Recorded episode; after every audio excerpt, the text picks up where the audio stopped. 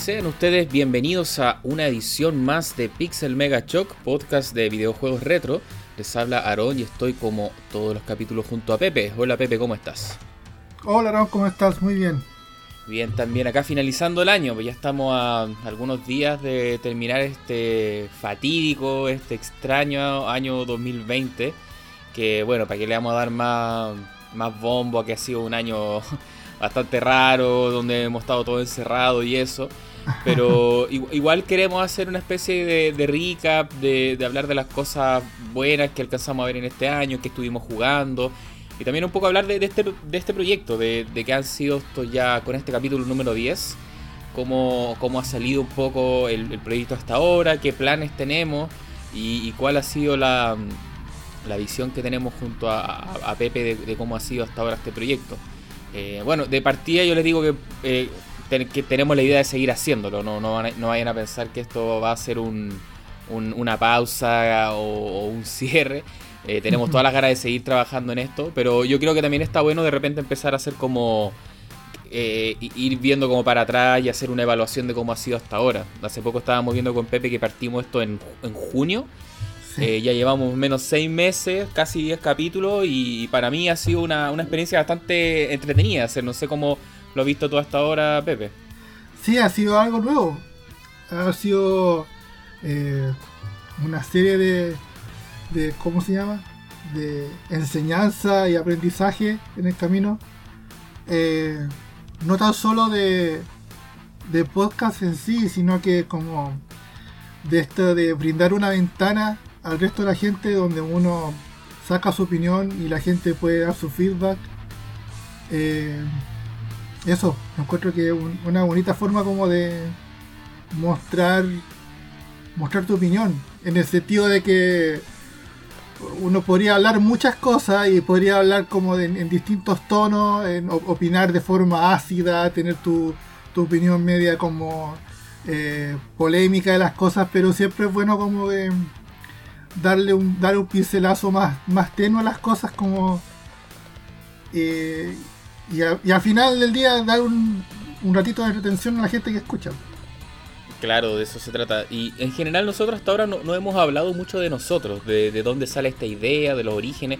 Quizá en algún capítulo lo hemos mencionado por ahí como muy a la pasada, pero ya aprovechando que estamos como cerrando el año y el capítulo número 10, queríamos como aprovechar de, contar como estos, estos pequeños de insight o cómo se gesta este proyecto que para nosotros al final con Pepe nos deja de ser eh, una conversación más de las que tenemos nosotros cuando nos juntamos. O sea, este proyecto nunca pretendió ser una especie como de guía definitiva de personas que, sepan mucho, de la lista de los 10 juegos que son de esta categoría, los mejores. No, no, pues no, deja de ser una conversación súper light entre amigos porque yo con Pepe somos amigos ya hace bastante tiempo. Eh, yo diría que más, más como más de 10 años quizás, eh, 8 años por ahí, eh, cuando empezamos a ah. sacar la cuenta. Pero como estamos en ciudades distintas, eh, Pepe es de Quilpué, yo soy de Santiago, no necesariamente nos vemos muy seguido. Entonces a veces pasa que nos vemos después de varios meses y, ahí nos tenemos una jornada de conversación bastante extensa, de horas y horas conversando. Claro. Y, y como los dos tenemos mucho gusto en común de los videojuegos, eh, qué sé yo, cultura japonesa o cultura de cultura pop, por así decirlo. En general también conversamos de cine, qué sé yo. Eh, al final fue como esa la idea, fue como estábamos en plena pandemia. Eh, yo hace rato le venía dando la vuelta a hacer un, podcast también. Y yo sentía que Pepe era como la persona también que, que seguramente me iba a apañar con el proyecto. Eh, y pasó que, claro, como estábamos encerrados con la pandemia, yo vivo solo, entonces mucho rato también de, de poca comunicación. Le dije al Pepe como, oye, ¿por qué no nos lanzamos con esta idea que tengo? Eh, de ahí le conté más o menos cuál era mi visión. Al Pepe le encantó también. Ahí salió la idea del nombre, que al final empezamos a imponer cuál, cuál iba a ser el nombre del, podcast. Ahí nos quedamos con, este Pixel Mega Shock. Que no lo hemos contado en este programa, lo contamos en el, en el podcast que estuvimos con los amigos de, de Modo 7.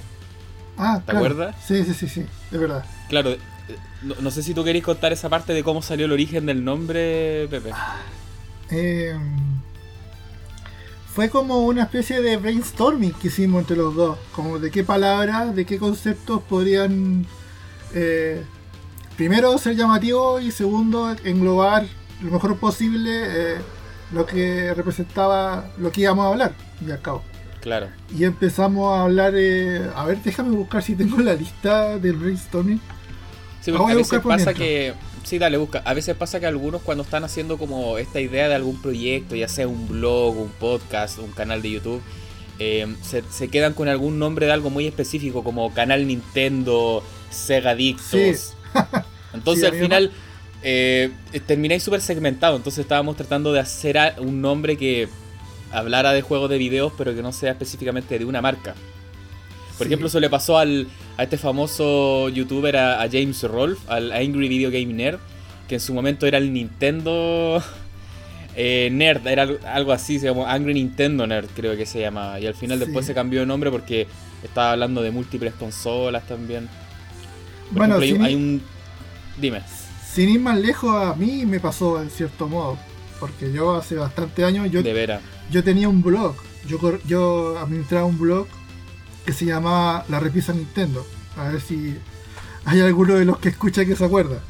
Que... Hubo un blog que yo me acuerdo que igual sonó en su momento. Igual, si bien tú me contabas que tú no eras muy fijado en la parte de métricas, de visitas, no te volvías loco con eso. Nunca me fijé en lo analítico, en las visitas que llegaban, de dónde llegaban. Lo, el único feedback que yo recibía eran los comentarios. O, claro, comentarios en los, eh, en los propios comentarios del blog o en redes sociales. Pero así meterme en cuántas visitas recibía el blog al, día, no, ni idea, ni puta idea. Y, y te llegaban comentarios, me acuerdo, de distintos países de Latinoamérica. Tuvo una, una exposición. Eh, sí, me acuerdo que llegaba gente de México, España, Argentina, Paraguay, Perú. Sí, lo bueno de, claro, de los blogs que en este momento están un poco de capa caída, como que la gente no está haciendo tantos blogs, quizá ahora están haciendo proyectos como este, más, más podcast, más YouTube. Em, pero lo bueno de los blogs es que es, fácil, no, no, no, más fácil, pero definitivamente, tiene muchas más posibilidades de, de rankear en resultados de búsqueda. Si alguien busca algo en Google, es muy probable que termine llegando a tu blog y es un poco más difícil con los podcasts en este lado. Es que, pucha, es lamentable, pero parece que cada vez la gente le cuesta más sentarse a leer y concentrarse en un rato de lectura. claro, eh, en, su momento hubo más un boom de los blogs y ahora está como más de capa caída, pero claro. capaz que, haya un revival después también. Quizá algún día vamos a hacer el blog también de Pixel Megacho, quién sabe, si al final tenemos mucha idea en la cabeza y al menos como bien les decía, pretendemos seguir trabajando esto. Y también algo que nosotros eh, fue como súper pensado, que como este proyecto es súper una conversación de amigos, nosotros también hacemos otras cosas por la vida, trabajamos y todo eso, nosotros tampoco buscamos tener una recurrencia fija que nos imponga también como una especie de de como, como así decir, una rigurosidad de tienes que grabar todos los domingos, todos los sábados. nunca fue la idea, nunca fue idea. Claro, porque yo sé que muchos proyectos eso también los termina desgastando, así como mm. que tú quieres, tienes muchas ganas, pero después eso de tener que sí o sí te termina como tirando para atrás. Entonces este proyecto con Pepe fue como la idea de decir, tratemos de grabar al menos cada dos semanas para que haya una, eh, una cantidad decente de contenido que estar subiendo y todo eso, pero a veces nos ha pasado que en un mes subimos un capítulo nomás y, bueno, y así fue nomás. no, no, no, lo vamos a hacer mucho al respecto, pero... Nos vamos a matar, claro. Como, decía como decía hace un rato, esto nació como un poco como registrar las conversaciones que siempre tenemos, porque nosotros, bueno, ahora con el tema de la pandemia es más difícil juntarse cara a cara, pero con Aarón tenemos una amistad de, de varios años y por lo menos nos juntamos una cuatro o cinco veces al año para los, para los cumpleaños fijos, o si no, a veces juntas con el, con el Esteban, nuestro otro amigo que del, del podcast de los Flashcast, si se acuerdan. Ese, el otro del trío. O sea, nosotros siempre nos juntábamos. Estuvo invitado, pero estaba muy complicado el hombre para participar. Sí, al hombre lo invitamos de nuevo, pero estaba medio, medio apretado porque estaba viendo sus temas finales de la universidad. Así que saludos para el Esteban y que le vaya súper bien y, y harto ñeque nomás. Sí. Eh, oye, aquí, aquí conté la lista con, el, con los nombres que habíamos visto. A, ver qué se nos ocurrió. Mira, la voy a leer desde atrás para adelante. Se nos había ocurrido eh, Zero Lag. Después venía Pixel Quest. Después venía Pixel Cave. Después Pixel Scan. Eh, Pixel Shot, como de disparo. Eh, maldito Pixel, Pixel Engine.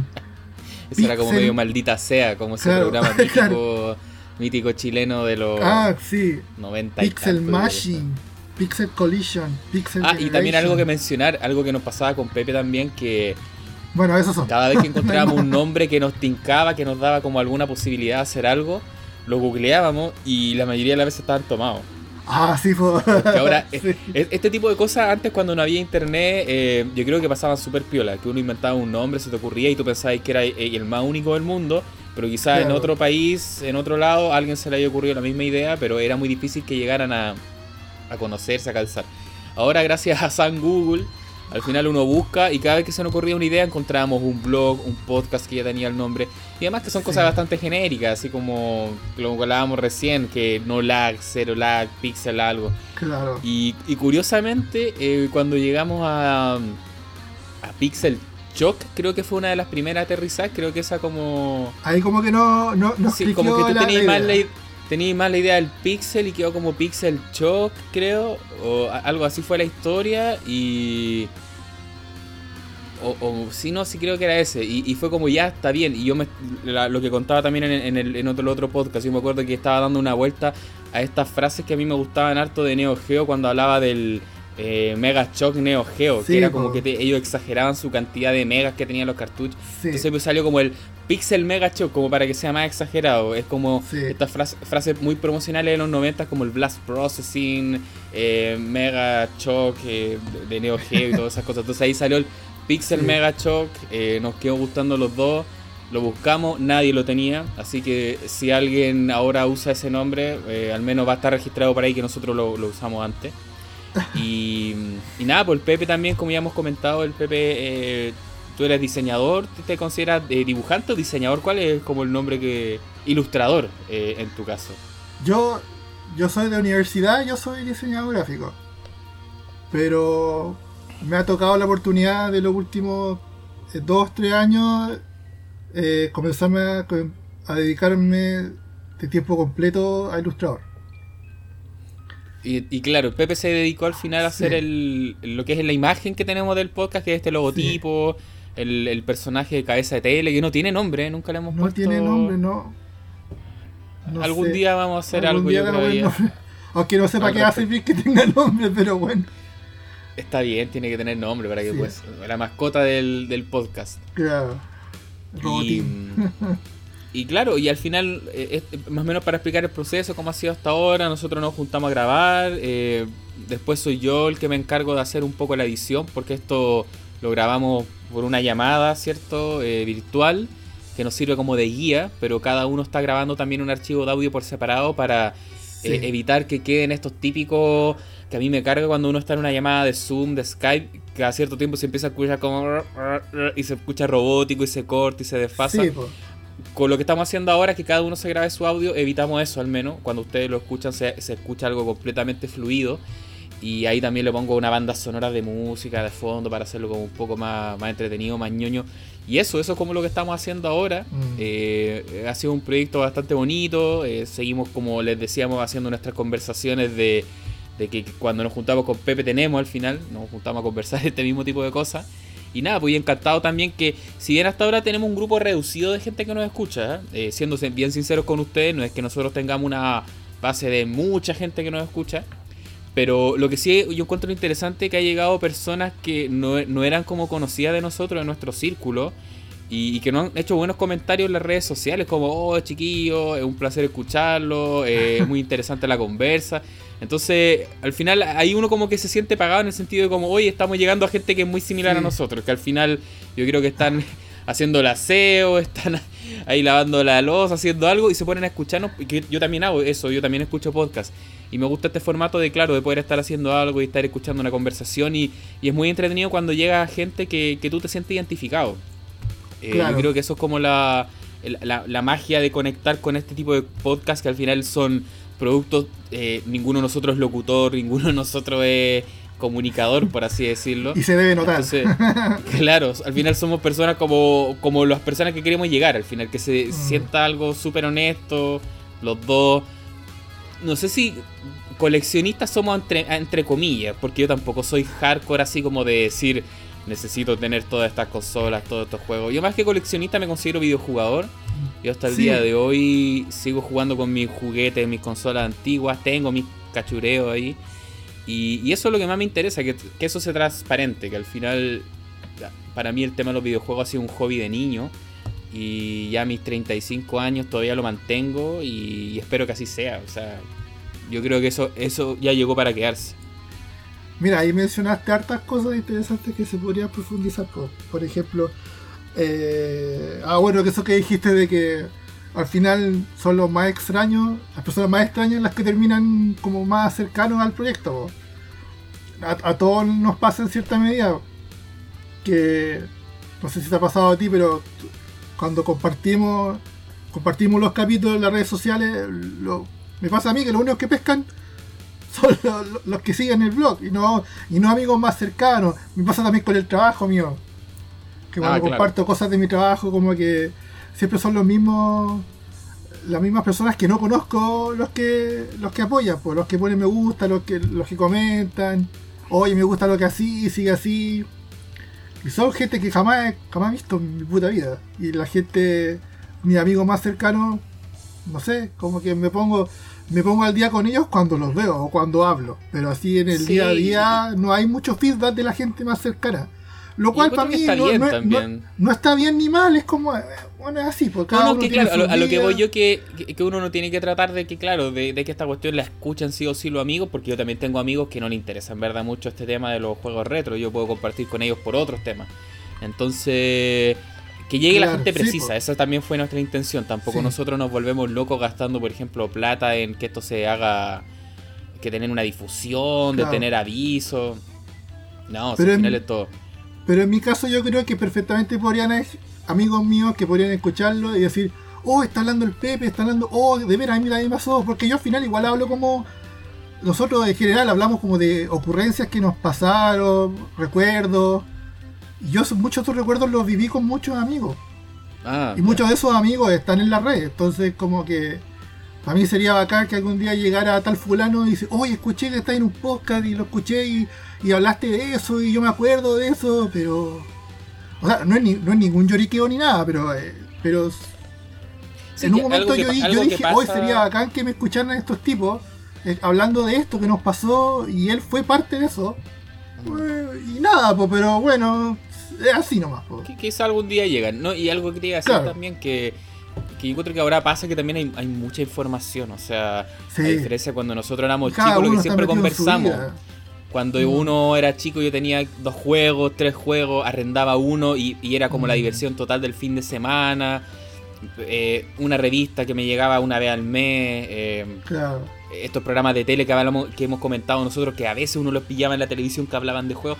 O sea, era información súper segmentada. Pero ahora uno tenía una cantidad de juegos. Imagínate ahora regalan juegos. No sé si tú has cachado. Bueno, tú te, igual jugáis en PC a veces, Pepe. Por ejemplo, si estáis en estas plataformas como Steam, eh, la, que, la otra que es competencia, la de Epic. Estos compadres están regalando juegos todas las semanas y juegos buenos, así como estos de Arkham, qué sé yo, así como de Batman. No, no son juegos con neta tampoco.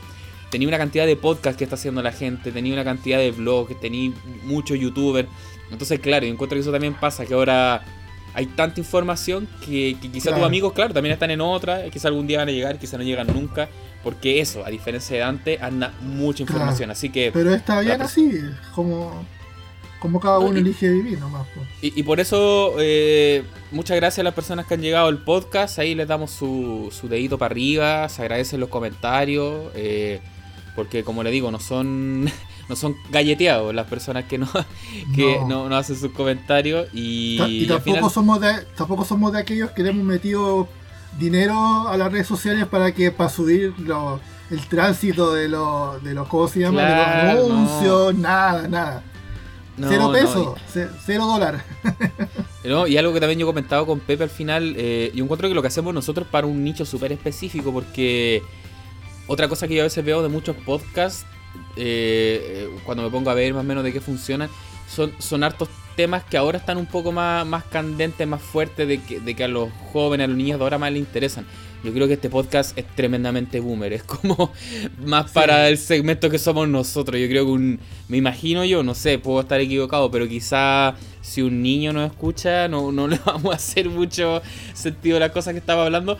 Pero más o menos es un, es un poco a propósito, porque al final es lo que les decía, que estas son como las conversaciones que tenemos habitualmente con el Pepe. No, no estamos tratando de adaptarnos y hacer algo muy distinto a eso. Entonces si llegó y le gustó, pucha, la raja y al final siéntanse cómodos que vamos a seguir más o menos en la misma línea mm. los próximos capítulos y todo eso. Sí. Oye, otra cosa que habéis mencionado era el tema del coleccionismo. Que si bien yo a ti no te conocí, pero te, te leí, digamos, por primera vez a través de un foro de coleccionistas. No tanto de coleccionistas, sino que de retrojugadores y había muchos que eran coleccionistas y que bueno eh, yo me considero que yo pasé por una época muy muy de coleccionista que llegué a juntar mucho cachureo y creo que tú también Aaron si yo yo igual te conocía y y tú tenías tus cosas yo tenía mis cosas. No no sé y hasta el día de hoy tengo hartas pero el, único como, entre comillas, que hago yo, que en general el coleccionista se considera un tipo que activamente sigue con una búsqueda de seguir comprándose cosas y, gastar mucha plata. Yo, claro, tuve una etapa que estuve más metido comprándome cosas, yo como que después paré, pero sigo teniéndola. O sea, claro, yo no la he vendido, tengo mucho cachureo, pero no estoy como activamente y claro, y lo que me ha pasado también que yo veo al final que muchos de estos que se, que se llaman más coleccionistas, incluso hasta terminan jugando menos. Como que para ellos su diversión es más tener que eh, la caja impoluta, nueva, la versión rara, y ni abrir el juego muchas veces. Y no, pues para mí es lo contrario. O sea, yo, más quiero jugar más que tener o coleccionar. Sí. Bueno, a mí me pasó eso hace poco. Que, digamos hace por lo menos unos tres años que me di cuenta que los juegos estaban ahí acumulados y no, no los jugaba. Entonces empecé. Empecé. Bueno, con el tema de los flashcards. Y el primero que tuve fue el de NES. Y de ahí me di cuenta que en realidad yo quería, quería era jugar. Y yo quería. Porque, bueno, debo reconocer que igual me da flojera levantarme, ir a la repisa, sacar un juego y ponerme a sentar los juegos, a sentarme a jugar los juegos. Dije, pucha, y todo, cuando, cuando descubrí lo de Flashcard, dije, oye, pero ahora estoy jugando mucho más que antes, porque ahora tengo los juegos de, acceso mucho más rápido en la consola. Bueno, eh, muchos van a decir lo del tema del pirateo, todo eso, pero a mí me importa, me chupan huevos, como dice el argentino. En realidad es como, yo ya he invertido tanta plata en todos estos juegos que tengo, pucha, quiero jugarlos tranquilos y que y si algún día me veo la necesidad de tener que vender cosas, pucha, ya no me cuesta tanto de, desaferrarme de las cosas. En realidad, el año pasado empecé a vender de a poco algunos juegos que ya no me, no me interesaban tanto y ahí estoy y, ningún problema. Y este año mm, me compré un par de flashcards más y seguí jugando y espero seguir vendiendo más juegos para poder tener más espacio en la casa. Y no sé, tampoco es una cosa como de cambiar de vida, como... Es como... Es como yo no, sé, si tú cacharon, pero en, en Japón se da mucho esto, en la sociedad japonesa se da mucho esto de que la gente se gradúa de cosas. Por ejemplo, le pasa mucho a los otaku, que llega un punto en la vida en que tienen que dejar de ser otaku porque tienen que mantener una familia o se casan o como dicen ellos voy a voy a establecerme. Voy a parar lo que estoy haciendo y voy a vender todas mis figuras todos mis juegos todo. Y es un cambio radical. Yo vi un, vi un video en YouTube un documental pero muy triste de un tipo que mostraba que eh, agarró todas sus cosas todas sus figuras y las fue a vender a una de estas tiendas de de, segunda mano, donde tú vendes tus cosas y, la, tienda te ofrece ciertas tarifas por cosas. Pero, desde el desconocimiento, Pepe, eh, son, este tipo de coleccionistas que son como un poco más hardcore, así como que de, estos que están como en su pieza lleno, tapado de figura, algo así. no sé a qué punto fue. No sé a qué punto fue porque no lo mostraban mucho a él en su en su cotidianidad. Pero es como él estaba en esta tienda y llega un grupo de periodistas y lo, entrevistan. Oye, ¿qué estás haciendo aquí? No, yo vine a vender mi, mi, colección de anime de figuras porque me voy a casar. Así, así decía. Y teníamos unas cajas de cartón llenas de figuras, DVD, un montón de merchandising. Que tú lo veías y decías, oye, este tipo ha estado metido en esto toda su vida. Y lo veis que está ahí vendiendo y, los tipos de la tienda le dieron un moco, le dieron una mierda de plata por todo eso. El tipo invirtió lucas toda su vida, pero él dijo, no, yo me voy a graduar porque yo me voy a, voy a casar y tengo que cambiar mi vida. a mí no me gustaría llegar a eso. Y algo tan triste, porque tú lo veías ahí, y como que qué tipo de sociedad hace que su, su gente piensen así, o sea, yo, yo tengo mi pareja, tengo mi polola, mi novia, y yo con ella sigo conviviendo con mi hobby, o sea, no, ninguna cosa impide la otra. Entonces, eh, eso, po. el tema del coleccionismo yo creo que... Y de juntar cosas. Eh, al fin y al cabo, como que vivir con tu hobby algo que tiene que ser tan abierto en la vida de pareja como cualquier otra cosa. Como que. Yo, cacho que, claro, impacta también mucho estos temas que tienen los japoneses que para algunas cosas son tan avanzados y para otras cosas son unas sociedades tan como pacatas, con tantos problemas sociales y weas raras que tienen que. Yo cacho que por ahí va la cosa. Claro. No, yo claro, como bien tú ah, conversamos, yo tengo mis cachureos, yo cacho que también voy a en su momento vender algunos, no, no es mi intención llevármelos todos a la tumba, pero yo tengo mis joyitas que también ahí están, ahí no... no claro, pero mi punto era como que por mucho que yo llegue a un momento vender cosas, deshacerme cosas por temas de espacio, no va a dejar de cambiar quién soy, mi gusto, yo voy a seguir jugando. Y, como decía, yo recibo de brazos abiertos este tema de los flash porque me va a permitir seguir jugando con las consolas en la tele CRT, en la tele antigua, con la consola original, tal como lo hizo hace 20 años, pero sin necesidad de tener una repisa llena de cosas que en realidad lo que me, lo que me problema a mí sí, claro, claro. Está todo ahí. O, también está el tema de la Wii, que la Wii como consola es súper buena porque te da la, posibilidad de ponerle emuladores.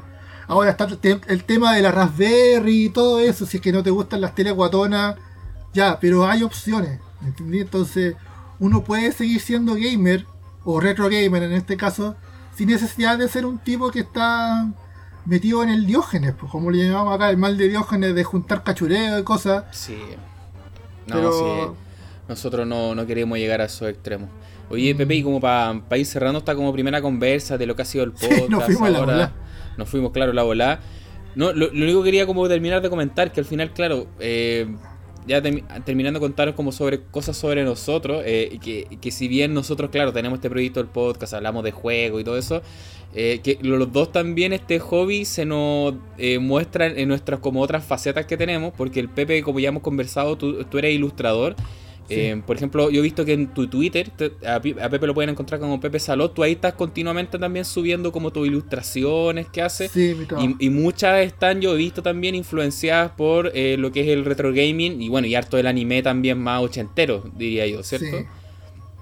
Ahí tenéis como harto de eso también. Hay unas ilustraciones bien choras con cosas de Famicom. Y, y por ejemplo, en mi caso, eh, yo aparte también de todo esto, un proyecto que tengo yo por la vida, yo tengo una banda de rock que el nombre de la banda se llama Cormano. Imagínate, el nombre de la banda es por un personaje de un juego de video. Eh, en verdad está, es como, nos gustaba el nombre, nos gusta esa tendencia como media de western que tiene ese juego, el Sunset Rider, como va por ahí no es música de videojuego, es un, rock más, por ejemplo, más tradicional, que sé yo, rock pesado. Pero para que vean que hasta en esos aspectos de nuestras vidas se nos, nos pega el tema de los videojuegos también, o sea, como en mm. nuestras actividades paralelas que tenemos. Así que eso, no sé si tú querías comentar algo más de esta primera etapa, porque lo que queremos hacer ahora también es un poco hablar ya del 2020. Ya dejamos de lado el podcast y cosas que vimos el 2020, cosas que jugamos. Así que no sé si tenéis como una última palabra, Pepe. Queríamos. De lo que estábamos eh, hablando incluir este pequeño bonus como acerca de nosotros en el capítulo, porque pensamos que, claro, se cumplen 10 capítulos y coincide con el fin de año, así que se nos ocurrió hablar un poco, abrirnos más un poquito y contarle de, que, de dónde venimos nosotros. Pero bueno, ahora pasando yo al 2020, mira, yo la verdad no he estado muy metido en lo que es noticias a fondo de lo que Porque una cosa es ver noticias sobre videojuegos en general y otra cosa es enfocarse en la parte como, como más retro. Que ya, si lo decimos ahora en 2020, noticias retro no se refiere a como que los juegos retro generen noticias, sino que, bueno, también puede ser, pero hablamos como, podríamos hablar de relanzamiento, podríamos hablar de eh, consolas nuevas retro, por ahí va la cosa, porque igual como el término noticias retro como un poco contradictorio. Sí, yo, pero bueno, noticia hablaría de cosas que pasaron en el 2020, cosas que no pasaron, mm. porque bueno, ya esto, como les decía, reiterativo a esta altura, ya, ya es chiste viejo, pero el año 2020 fue un año muy raro, eh, que por motivo de la pandemia algunos productos se empezaron a, posponer, unos los movieron al 2021, eh, algunos salieron de todas formas. Algunos salieron misteriosamente, que el caso de, del beat'em up eh, Paprium o Paprium, que, le quiero dar ahí su, momento en la conversación, porque para mí eh, me, voló la cabeza toda esa historia y, me gustaría que la pudiésemos repasar un poco. Pero, por ejemplo, de cosas que no pasaron, no sé si ustedes han visto esta consola, la, la Polymega, eh, la, la Polymega es una consola que hace rato están anunciando que va a, viene a ser como la solución definitiva para los retro gamers que quieran tener todo su sistema en una sola consola. Eh, te promete que tiene una buena emulación de Saturn, que es algo que no se logra eh, mucho en las consolas de este estilo. es una consola basada en emulación y por lo que entiendo mm. yo es como una arquitectura más o menos tipo PC, es como una especie de mini PC. Pero esta consola ya lleva como dos años, creo yo, con fechas de, lanzamiento que sale, que no sale. Yo incluso hasta visto review, como que andan unidades por ahí que le entregan a los a los testers, a ciertos youtubers. Sí, hace un tiempo salieron algunas unidades como para review. Sí, y, como que anda bien, dicen que está bastante buena, todo, pero estábamos viendo que nuevamente la patearon para el 2021. Eh, veremos qué pasa el 2021, este año sigue siendo raro. Eh, no sé si a ti te tinca también esa consola, una consola que tú te comprarías y Pepe, o en verdad te interesa poco. Ah, mira, yo en lo personal eh, hubo un tiempo que me dio harto con la idea de tener como una caja emulador, ¿cómo se le llama? Tú tenías un Raspberry, de hecho. Yo tengo un Raspberry, mm. sí. Yo tengo un Raspberry, pero eh, yo lo empecé de cero. Yo cuando me compré el Raspberry, yo dije, ya, me la voy, me voy a comprar el Raspberry, me voy a comprar la fuente de poder, los cables, todo. Y lo quiero hacer desde cero. Porque aparte de que tú puedes, tú puedes bajar como la suite de RetroPie que se llama, y llegar a instalarla y llegar a jugar de forma inmediata, yo quería entender el proceso de qué se trataba esto, de la compatibilidad, del soporte de los juegos y me metí bastante en el tema. Eh, y fue así como me di cuenta que me, terminó gustando más la plataforma Laca. Y para los que para los que no entienden, la, Raspberry Pi hay bastante hay cierto número de plataformas que sirven para jugar emulación. Está la más conocida que es RetroPie, está Laca, que es un port de, de RetroArch está el otro, ¿cómo se llamaba? Oye, Pepe. Bueno, hay otro más, pero la cosa es que yo tuve la oportunidad de probar los tres y me quedé al final con LACA porque era, algo que era, me permitía mucho más configuración, manejar el tema del lag, la resolución, los píxeles, todo esto y bla bla bla. Eh, pero a lo que quería llegar es que al final me metí tanto en el tema de la emulación en en, caja como Raspberry Pi que ya no veo la necesidad de comprarme un producto 100% eh, armado como para cubrir esa necesidad.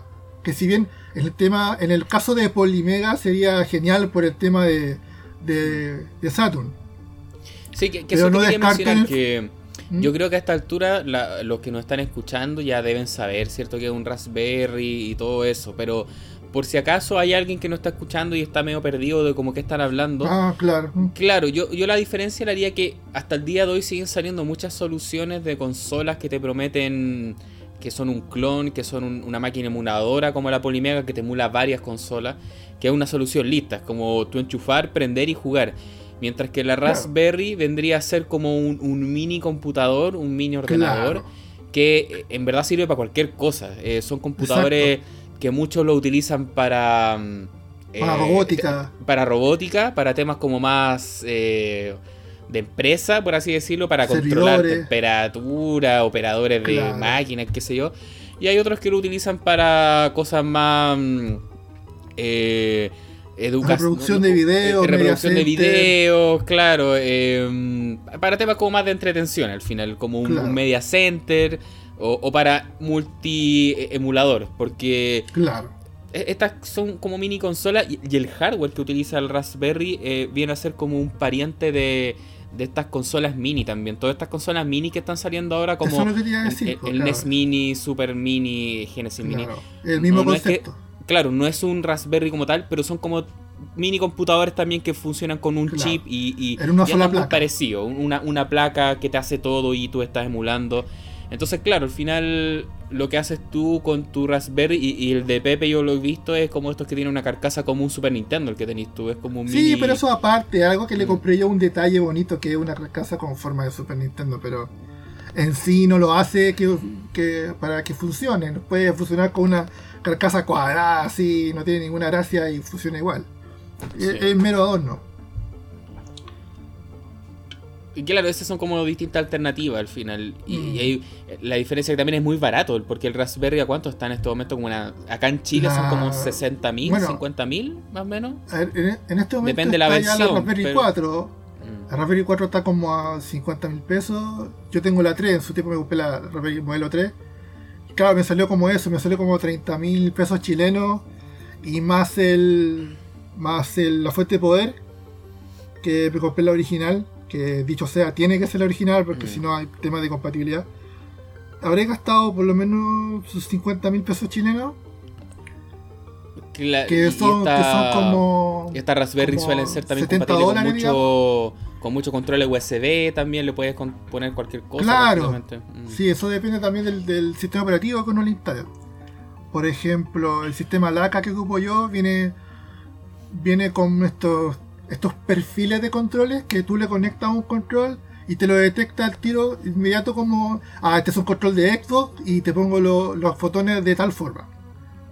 En cambio, RetroPie es un poco más complicado, tienes que hacerlo de forma manual y bueno, es un dolor de culo hacer eso. Bueno, y, lo próximo también que va a pasar con este tipo de, de sistema, que también el 2020 no es que haya salido, pero ya yo creo que 2019 y 2020 ha sido el año donde se ha empezado más a, consolidar ese tema, eh, solo el, tema de los FPGA, que ya lo hemos conversado otra vez. Claro, cuando estuvimos con el Esteban también se menciona hartas veces que una cosa de emulación por software, que eso es lo que más o menos uno hace con una Raspberry, y el otro caso eh, es trabajar con un FPGA, que, que, son estos chips programables que funcionan como que fueran otra máquina. No es lo mismo que emulación por software, entonces se habla como que fuera emulación por hardware. Y, ya, por ejemplo, yo he visto que el tema del Mister, que es una solución de FPGA, está agarrando mucho vuelo y, también te sirve para eso. O sea, son personas que utilizan para muchas cosas los FPGA, pero una de las funciones es poder utilizarlo como máquina de juego y, también he visto que harto están utilizando eso durante esta fecha, el 2020-2019. Sí.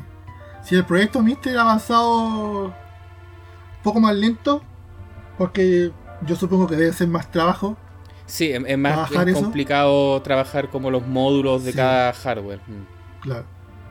Eh, pero bueno, el tema de la emulación avanza más rápido porque el desarrollador, desarrollador de emulación puede trabajar en una plataforma y, su trabajo en esa plataforma le sirve también de base para trabajar para otra plataforma. Digamos, una persona programa en, Linux y esa base le puede servir para después trabajar sobre Windows, Mac.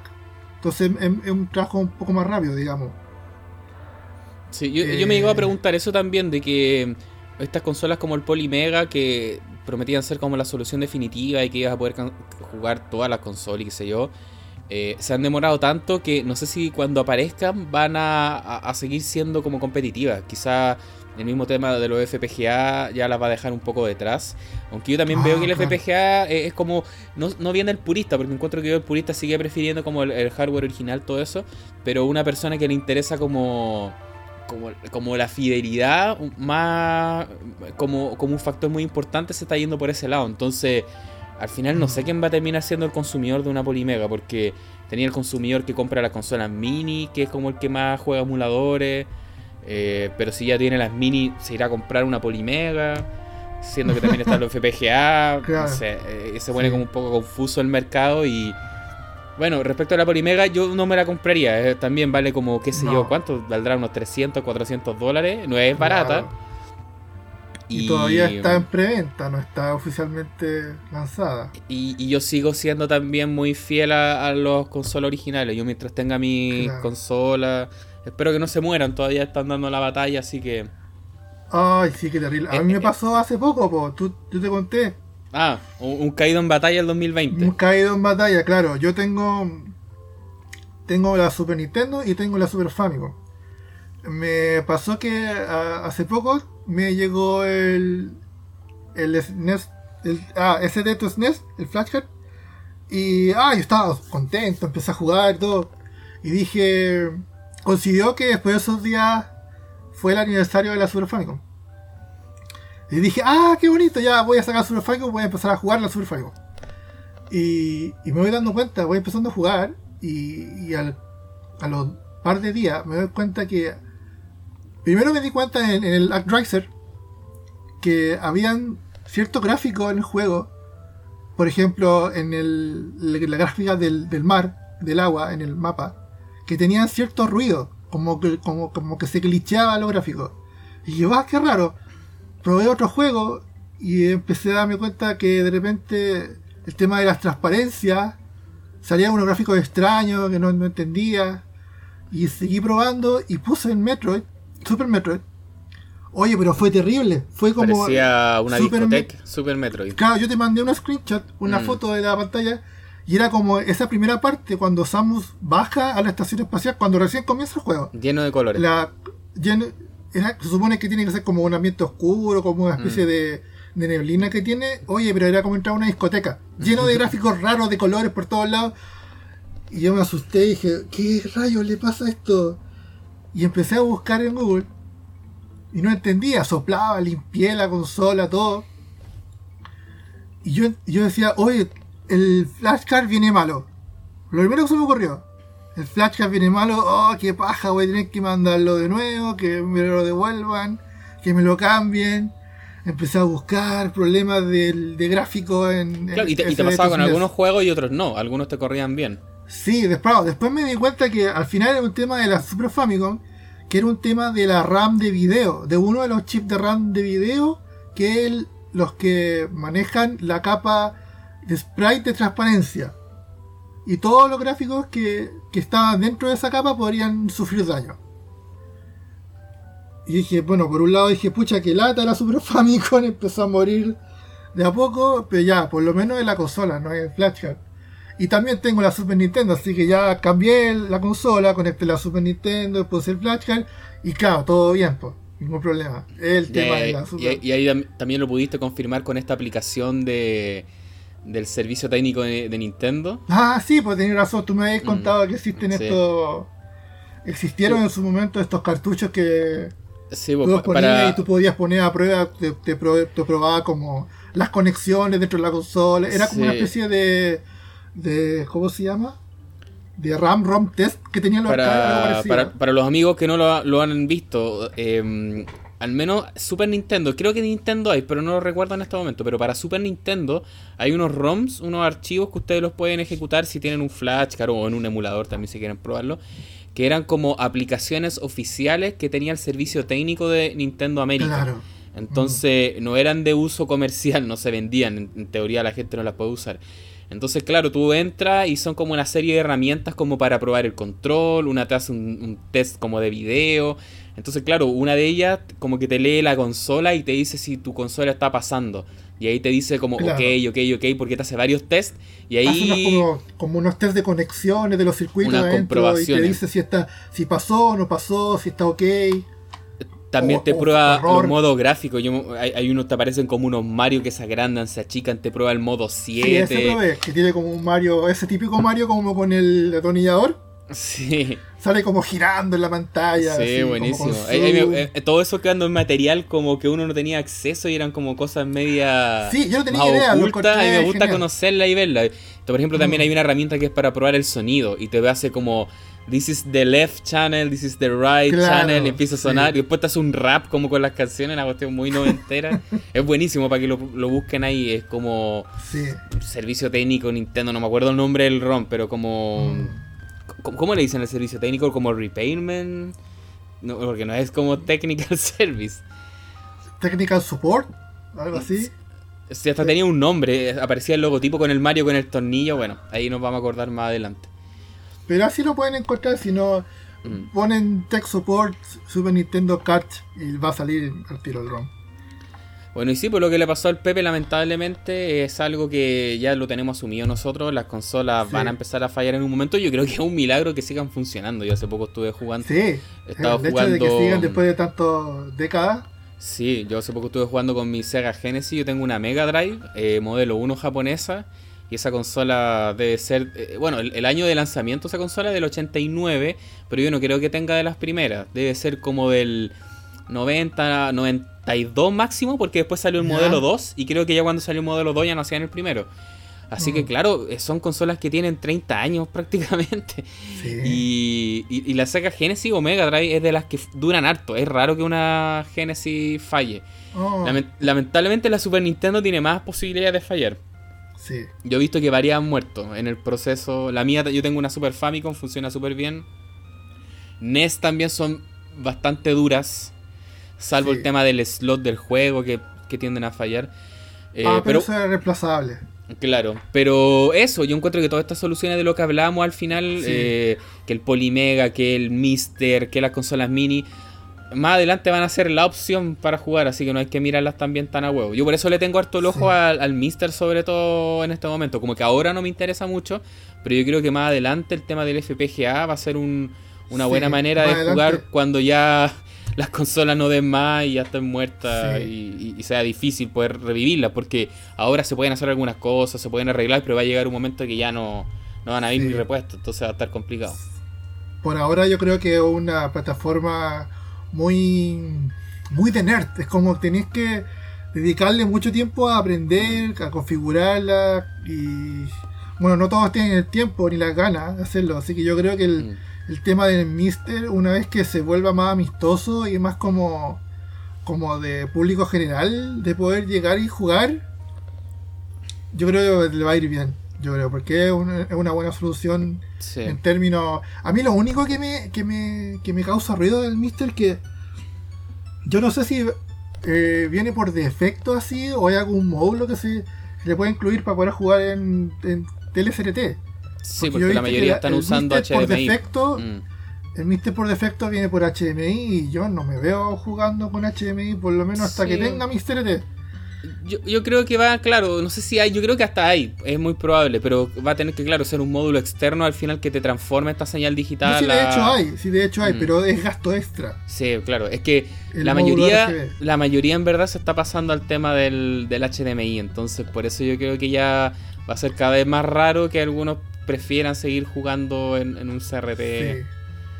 Mira, yo no pierdo la fe que algún día vuelva el CRT de alguna forma. Oh, no sé si de la misma no sé si de la misma forma en, en cuanto a tecnología, pero Mm. yo creo que va a haber algún momento alguien que va a replicar el tubo, la imagen del tubo, pero quizás a lo mejor no tan necesario que sea un, un aparato tan bultoso, digamos. Tiene que ser, pero con que te dé ese- esa imagen, ese resultado. Mira, si sin ir más lejos, el- el- este tipo eh, re- eh, del canal Retro RGB, este tipo que lo han- le han hecho entrevistas Sí, sí. en My in Game, ese tipo, él en su canal, él entrevistó a una persona que a la fecha de hoy, no, ah, no, no, no fue este año, pero debe haber sido 2019 el video, que él trabajaba en una empresa que, que fabricaba CRT. Pero el Sí, tipo sí, fabricaba vi. CRT para el tema como Medicinal, creo, medio, medio de y para, corporativo. también para, para props, para películas, Sí. cosas así. Mm. Porque contaba que como en un tiempo que se dio mucho todas estas series y películas como que ambientadas en los años 80 no sé, eh, Stranger Things y no sé, la película de Transformers esta, que Necesitan tele. cosas de utilería y teles CNT funcionando para, la- para, para filmarlo. Sí. Y a él le tocó trabajar en eso. Yo, yo creo que es difícil que vuelva a los CRT porque, claro, son más costosos de hacer, son más grandes y al final todo esto hay que resumirlo en temas comerciales. Si en, si en un container es más barato meter X cantidad de LED que son chicos, planos, no pesan nada, a empezar a meter CRT que son más pesados, costosos y cuesta más hacerlo, ahí es difícil que vuelva. Pero siempre pueden haber Mm. productos, como tú bien dices, de nicho. Entonces ahí, claro, Claro. capaz que a alguno se le ocurra hacer alguna solución. Claro, pero como te decía, si alguien logra replicar esa misma imagen, ese mismo tubo, efecto tubo con scanlines, sin la necesidad de que sea un aparato tan grande, Mm. por ahí puede ser, yo creo. Sí. Oye, como te decía Pepe, yo quería lanzarme y comentar harto del, del Paprium, este juego que, que me vuela la cabeza de, de Mega Drive. Pero antes de hablar Ya. de eso, ya que estábamos hablando de estas consolas mini y todo eso, yo creo que estaría bueno que alcancemos a mencionar que el 2020 igual estuvimos viendo que fue prolífico en ese aspecto, eh, siguiendo la moda que instauró Nintendo con la Nintendo Mini, con la Super Nintendo Mini.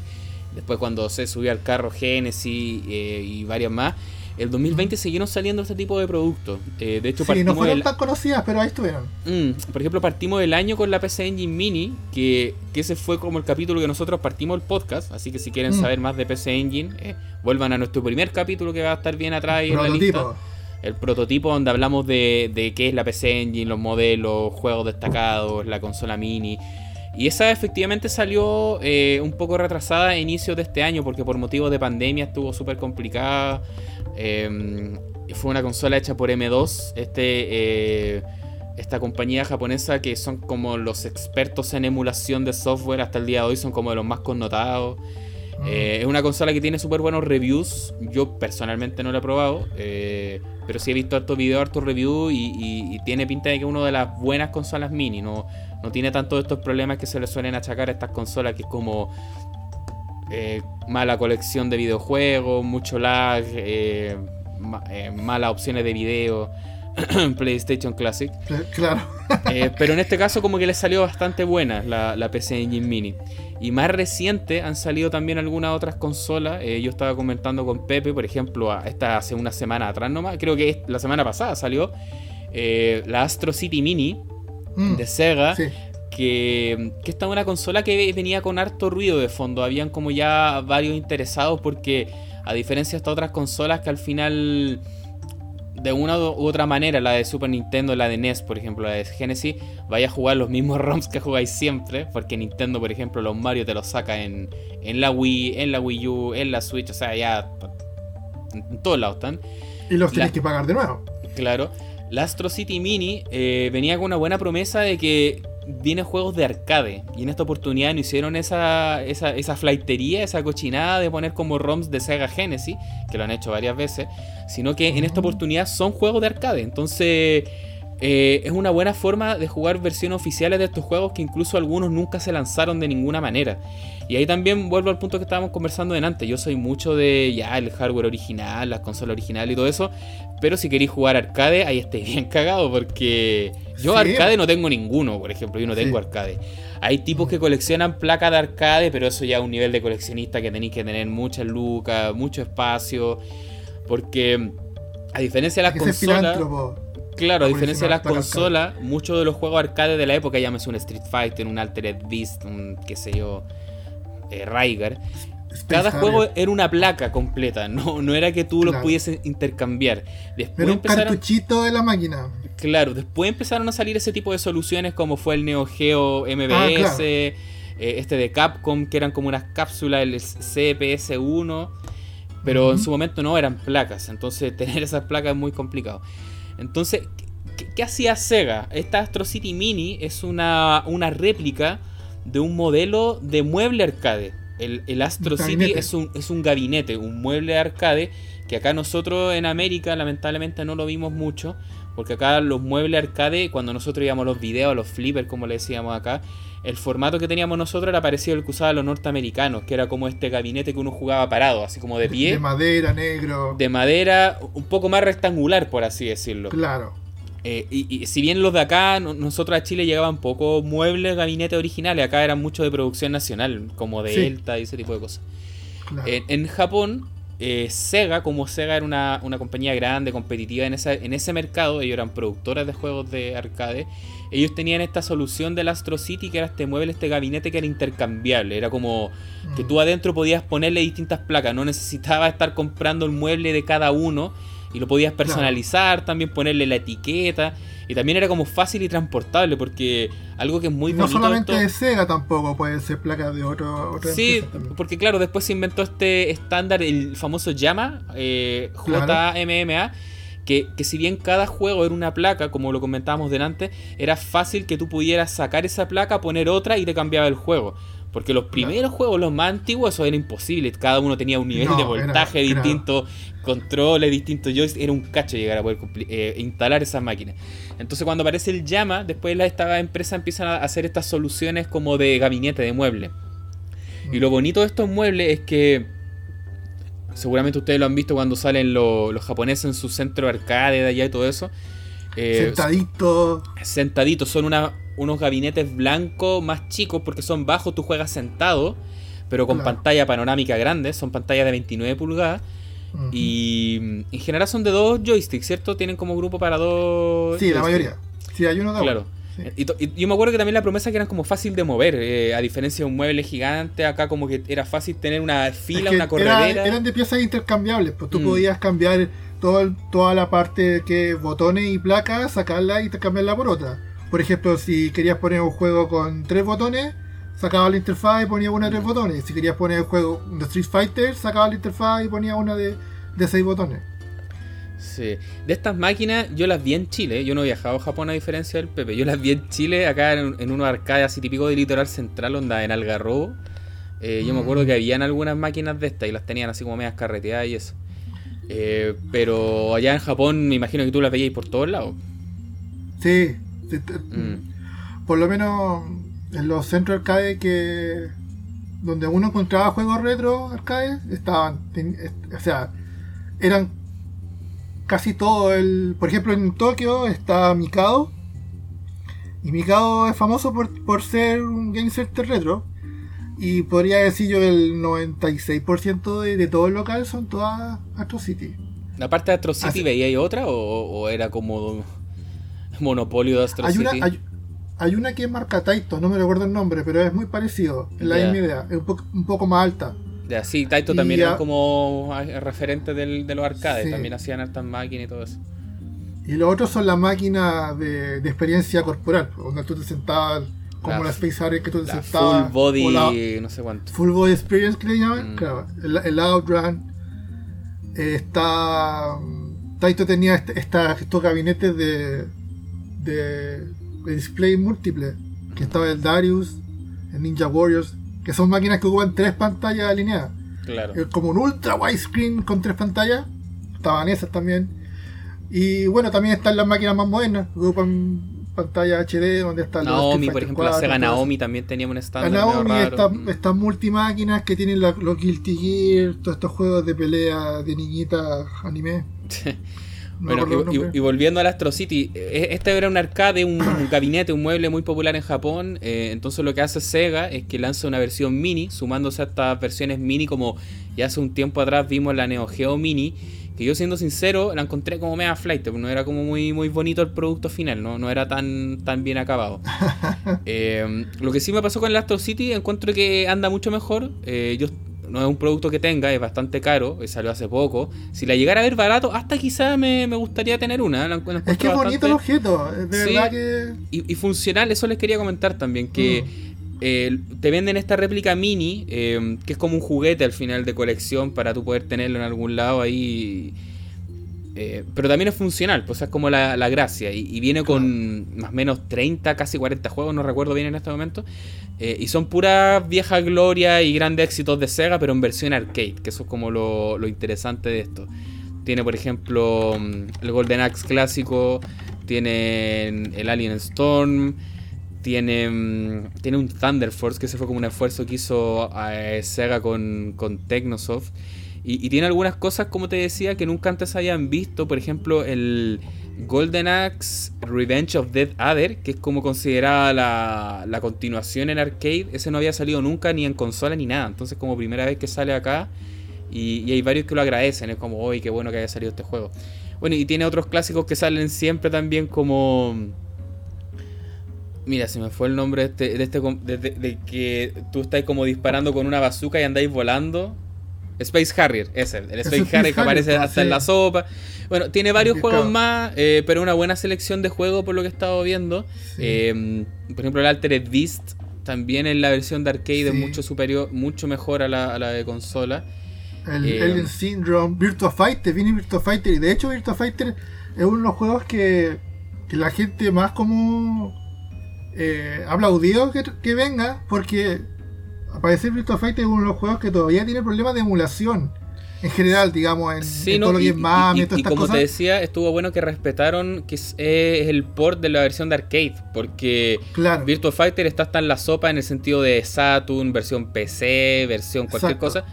Pero en este caso no hicieron eso de incluir el port de consola, que es como la típica eh, movida fácil que hacen, como que agarran un emulador que ya está hecho y lo ponen, sino que es la versión de arcade. Entonces, claro, eh, ha sido como bien aplaudido también por, por los seguidores de Sega en este caso. Sí. Ah, mira, también viene el, el Sonic Boom, este Sonic como de carrera, creo. O no, estoy equivocado. Tiene también uno que se llama Arabian Fight, que es un beat em up, que es como bien espectacular visualmente porque tiene harto como mm, tiene harto scaler, como cosas que se agrandan, que, desaparecen. Mm, está bien bueno. Son 37 juegos, mira la chunta, yo dije 30, 40 más o menos, son 37, acá estoy viendo el harto clásico de de sí, Sega. ese harto que eh, tema de este proliferando más. A, mí hay un juego que en general lo ningunean a veces, pero a mí me gusta harto que es el Game Ground. a mí me gusta harto ese juego. Game eh, Ground. Es, un juego como. Mm, le dicen de estrategia, pero no es tan de estrategia, como de visión superior. Y que tú tienes que ir avanzando con eh, etapas como estáticas. Y tienes distintos guerreros que vas a subir. Tienes que llegar hasta arriba. Ah, ya, ya, ya. Sí, me gusta harto ese juego. Que tiene como unas animaciones bien toscas y. Sí. Bueno, Shinobi también está. Está Wonder Boy, que es como el, que muchos conocemos como Adventure Island, la versión original, eh, partió en Sega. Ahí, hay algo muy raro que hay dos versiones, está el Adventure Island y el, el Wonder Boy. Sí, una historia larga. No tan larga, pero es, no da para ahora. Pero eso, yo encuentro que en eh, los reviews, las cosas que he visto hasta ahora, es un súper buen producto. Eh, también se puede conectar a HDMI. el, hasta ahora no se sabe quién hizo el emulador, eso es curioso, no fue M2. Lo, lo que se sabe hasta ahora. No, no, ah. no, fue M2, que M2 fue el que programó, por ejemplo, el de Sega Genesis, el de PC Engine Mini. Pero no, hasta ahora no se ha confirmado que sea M2 que lo hizo, pero por lo que se ve es, bastante efectivo el emulador, no tiene como grandes pifias. Lo único que muestran es que algo de lag tiene, porque todas estas consolas tienen lag, no pueden arrancar de eso. Sí. Eh, y, y, modo de video creo que no es tan así como eficiente, por ejemplo, tiene como un modo así pixel perfect, por así decirlo, y tiene unos scanlines. Y los scanlines son como medio corneta, entonces para el que le oh. gusta tener varias alternativas, al parecer no tiene tantas cosas, pero por lo que he visto anda bastante bien. Es, es cara, sí, vale como 200 dólares, estaba viendo. Y esta y lo triste es que esta consola salió solo en Japón, ni siquiera salió en Estados Unidos. Entonces, si la quieren comprar, van a tener que encargarla y le encargo el aduanazo. También salió un joystick para los que les gusta jugar con un joystick grande. Salió un control pad que son bastante bonitos porque siguen la estética de, del Astro City Mini. Así que este es uno de los buenos productos que salieron en el 2020. Y hace poco, casi una semana atrás. Mm. En la línea de Sega, eh, también Sega hace un tiempo atrás lanzó el Game Gear Micro. No sé si tú querías comentar algo ahí al respecto, Pepe. Ah, no hay mucho que decir, en realidad es como una réplica. Una réplica mm, mini de algo que ya casi es mini. O sea, no es tan mini el Game Gear, digamos, pero ya era una consola portátil. Mm.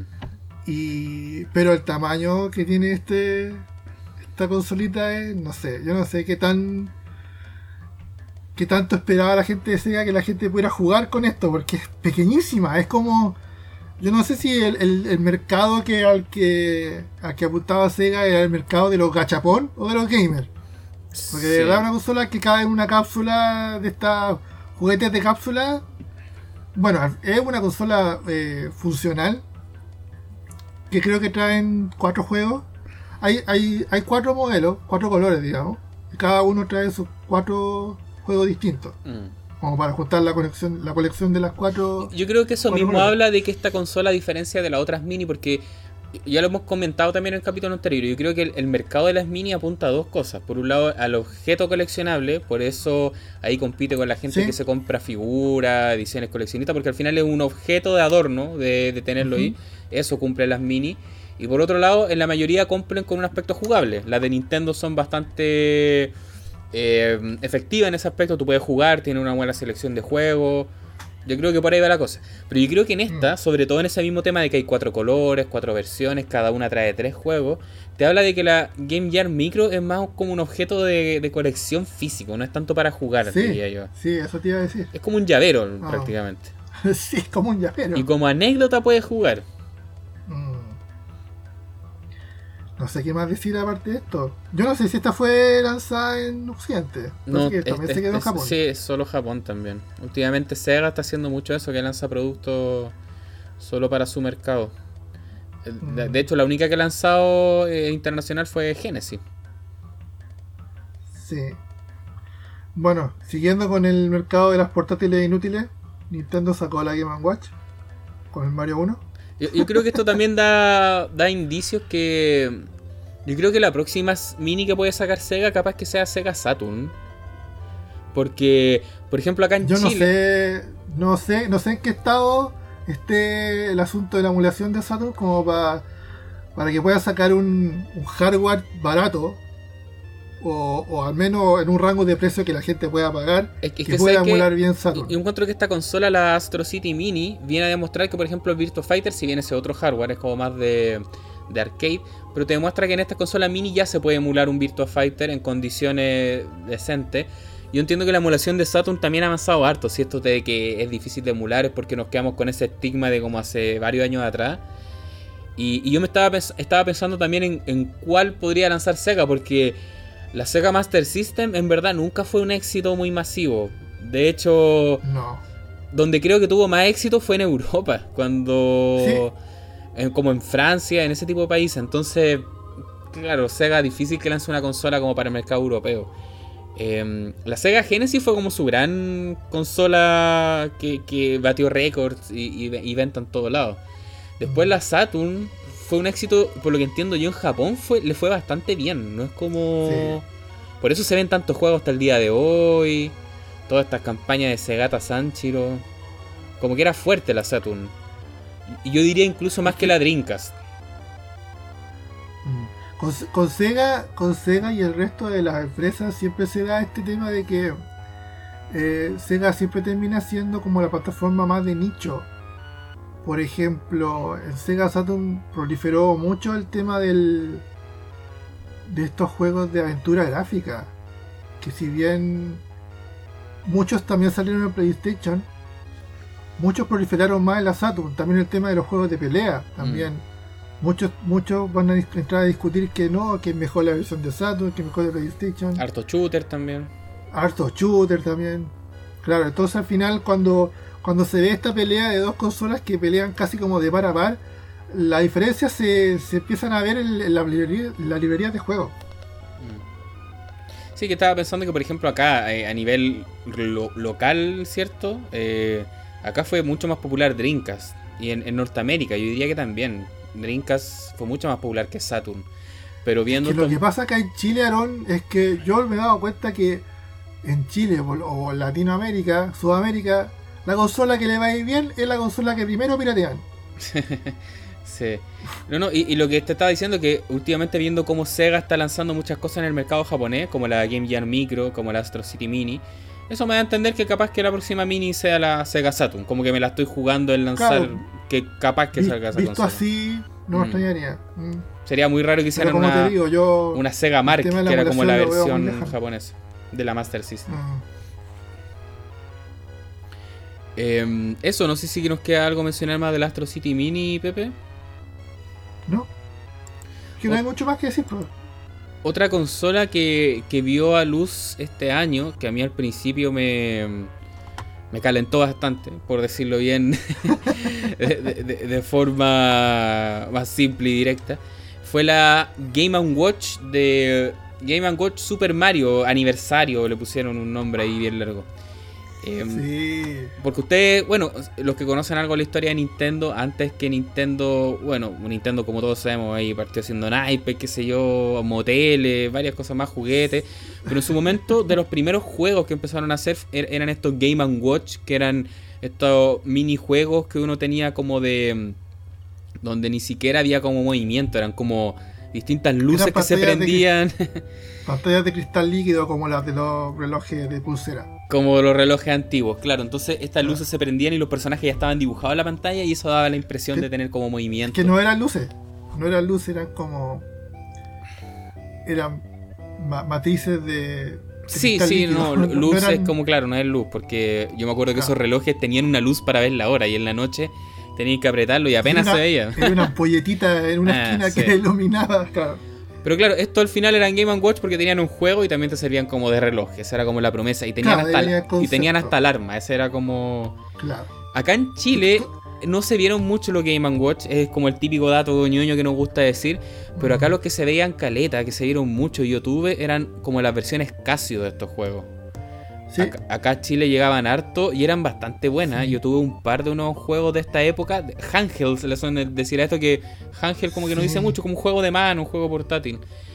Em, y, los, los Casio acá se veían harto y eran bastante buenos. También eran como japoneses, 100%. Sí. Pero Game Watch acá se dieron un poco, en verdad. recuerdo también haber visto un par de Tigers en su época. Sí, Tigers también llegaban. Pero los Tiger eran como más, más flight, eran como la versión. ¿Sí? Sí, sí, los Tiger no eran tan buenos. Pero bueno, lo que hizo al final Nintendo ahora es como. Porque claro, estos juegos son antiguos. Y habían algunos clásicos como Donkey Kong. Pero en general eran simples, eran como Balloon, Ball, eh, Parachute. Eran como rescatar al monito que se iba cayendo de un. Había un incendio y se iba lanzando personas y tenéis que estar como rebotando los monitos, eran como cosas así, como eh, algo muy simple. Pero ahora Nintendo, como celebrando estos aniversarios de Mario y todo eso, hizo una reedición de esta consola, eh, Game Watch, que iba a venir con un solo juego, con Super Mario Bros. Y, para mí en verdad me bastaba con eso. Yo soy tan ¿Y fan. Los levels también creo. No sé si estaba en la promesa, pero viene al final en la, consola. No sé si fue como un extra o siempre quiso estar el juego. Pero claro, era como Mario Bros. y el Mario Bros 2 o los levels. Y, eso, no era que iba a tener más cosas. Eh, pero aún así a mí me bastaba. Como yo soy tan fan de Mario, dije voy a tener esta consola para jugar Mario y, ser feliz. Sí, sí, sí. Pero lo que no me gustó fue cuando al final vi el precio acá, porque acá Chile nos castiga mucho con el tema del dólar. O sea, esta consola tiene un, valor estimado eh, en 50 dólares. Eso es lo que sale comprarlo en este momento como en, en Estados Unidos. Sí. Pero acá llegó súper cara porque al final, ¿a cuánto está el dólar en este momento, Pepe? ¿Como 800 pesos? O un poco menos, poco menos, bajó, sí. Ah, pongámosle 780. Sí, por ahí. ¿Cachai? Ya, 39 mil pesos, 40. Pongamos, un tiempo, por ejemplo, a nosotros nos castigaban harto con el dólar a Luca, que le decíamos acá, cuando al final te están poniendo que el dólar te sale como mil, que ya es caro. Pero esta consola acá llegó a 65 hasta 70 lucas. Entonces yo cuando vi que llegó acá, yo estaba como anotado en una preventa, fue como, no, no voy a gastar 70 lucas en, esta consola. Es un premio demasiado premium para tan poco que ofrece. Yo, 40 lucas... Como objeto es hermoso, pero no... Sí, porque es bonita, es como que sigue el diseño de esta consola antigua, que es como estos dorados, eh, medio como color de Famicom clásico. Pero... Yo creo que la, la Game Watch Mini va a ser el objeto premium a futuro que de colección que va a valer mucha plata. Porque, claro, salió un momento del aniversario de Mario. es casi, casi como un objeto limitado. Claro, es, probable. Eh, es el típico candidato a, como a Santo, Santo Grial. Sí, y Nintendo anda mucho con esas cosas últimamente, de lanzar juegos limitados, como... Esto acá nos salimos un poco medio off topic, porque es de Switch, pero son juegos clásicos. Viste que hace poco lanzaron un como un All Star de los juegos 3D de Mario, que está el Mario 64, el Mario Sunshine y el Mario Sí, Galaxy. eh, claro. Sí, y, solo Galaxy Mario. 1 y fue algo raro que hicieron. Lanzaron esos tres juegos para Switch y es carísimo el juego. Hasta el día de hoy vale como 50 o 60 lucas. Siendo que el juego no debería valer tanto si son remake nomás. No, y no son remake, son emulados. Y, Sí. Y los de Nintendo dijeron que iba a ser limitado hasta digital. Imagínate, dijeron como vamos a hacer una tirada que la vamos a vender hasta, qué sé yo, marzo del próximo año. Y también en esa fecha va a dejar de existir en digital. Entonces ahí empieza toda esta especulación, que la gente compra de más para después que se encarezca. Entonces es muy probable que pase eso con ese juego y con esta Mm, Game Watch Mini. Oye, y algo que pasó con esta Game Watch también, que los hackers, como suele pasar con todo esto, estas consolas, estos juguetitos que salen, eh, al día 2, día 1 ya está hackeada. Sí, yo Sí. no tenía idea, o sea, no, o sea, yo me imaginaba, pero no, no, no le seguía el rastro a esa parte. Sí, ¿Qué, es lo, qué es lo que han hecho? muchos pensaban que, oye, me compro la Game Watch, le coloco todos los juegos de Nintendo y tengo como una NES portátil prácticamente. Pero Ah, claro. lo que hicieron los de Nintendo fue que la- la- el chip de memoria que le pusieron a la consola es es súper chico, es como de 8 megas, una onda así. Siendo que esas cuestiones actualmente suelen venir con uno de al menos 512 porque los chinos de turno, el chino ya no te hace nada menos que como 512 megas, porque ¿quién va a querer menos que eso? Entonces tiene una memoria tan chica que los que han hackeado esta consola, eh, al final le podéis poner un par de ROM más, porque también está el emulador, todo eso, pero no podía hacer mucho con esta consola. Ni hackeada, por ejemplo. Claro. Lo otro sería entrar a, entrar a picar con soldadura y, no sé, hacer Ahí un es ahí complejizar placa, mucho ya. poner- Mm. Claro, pero eso ya... Nadie lo quiere hacer, yo creo. Sí. Así que eso, yo encuentro que la Game Watch salió este año, es, es un bonito producto, yo encuentro que está bastante bien acabado, las terminaciones. Eh, también te sirve reloj, aunque creo que no tiene alarma, así que es media falsa su promesa de Game Watch. Eh, pero yo no estaba dispuesto a pagar ese precio en verdad por algo que lo iba a usar muy poco. Pero como dice Pepe, capaz que los que la compraron, si la venden en unos años más, van a hasta recuperar la inversión y ganar unos piticlines. Claro. Eh, no sé si hay algo más queda al respecto, Pepe, o pasamos a a otro de los lanzamientos de este año. No avancemos, avancemos, igual nos queda un par más. Ahora, mira, estas eran como las consolas más importantes. Ahora tenemos unas consolas como, no corneta, pero consolas un poco menores, por así decirlo, que no han Sí, tenido mucho Como de revuelo. segunda selección. Mm, no sé por cuál queréis partir. A ver, partamos por la Evercade, que, que yo no tengo mucha información de eso. Más de lo que vi un review en su momento, pues ya no me acuerdo. O si te acuerdas tú qué es lo que era, o lo buscamos así nomás, Mira, raja. yo estoy buscando, eh, sí, sí, hay que ser honesto también con las personas. Estoy buscando quién la hizo, porque eso no recuerdo en este momento, pero es Blaze Entertainment. Blaze es una empresa que igual hace rato la veo que está metida en este rubro, pero siempre haciendo como consolas clónicas, accesorios, no es como un grande en la industria, por así decirlo. Pero Evercade, yo creo que la gracia de esta consola, que estos tipos se tratan de subir al carro de, de toda esta tendencia de consolas. británica a todo esto. Claro, estos tipos se, se suben a este carro de, mm, de la moda, de las consolas mini, de la nostalgia, de venderte estos juegos clásicos. Pero ellos quisieron ir un paso más allá y no venderte una consola con 10 juegos incluidos y, y eso, sino que al final una como de las gracias de la Evercade es que tú vuelves al coleccionismo de cartuchos. Esa es como su, su virtud, por así decirlo. Porque la Evercade es una consola portátil, más eh, similar a un tamaño de un Game Boy, de un Game Gear, de un Advance. Pero también se puede conectar por cable HDMI, entonces también lo puedes jugar en tu televisor. Y, y esa es como la gran diferencia, que tú compras pack de juegos, porque hasta el día de hoy ya cartuchos casi ni se ven. O sea, los que compramos cartuchos son de consola antigua.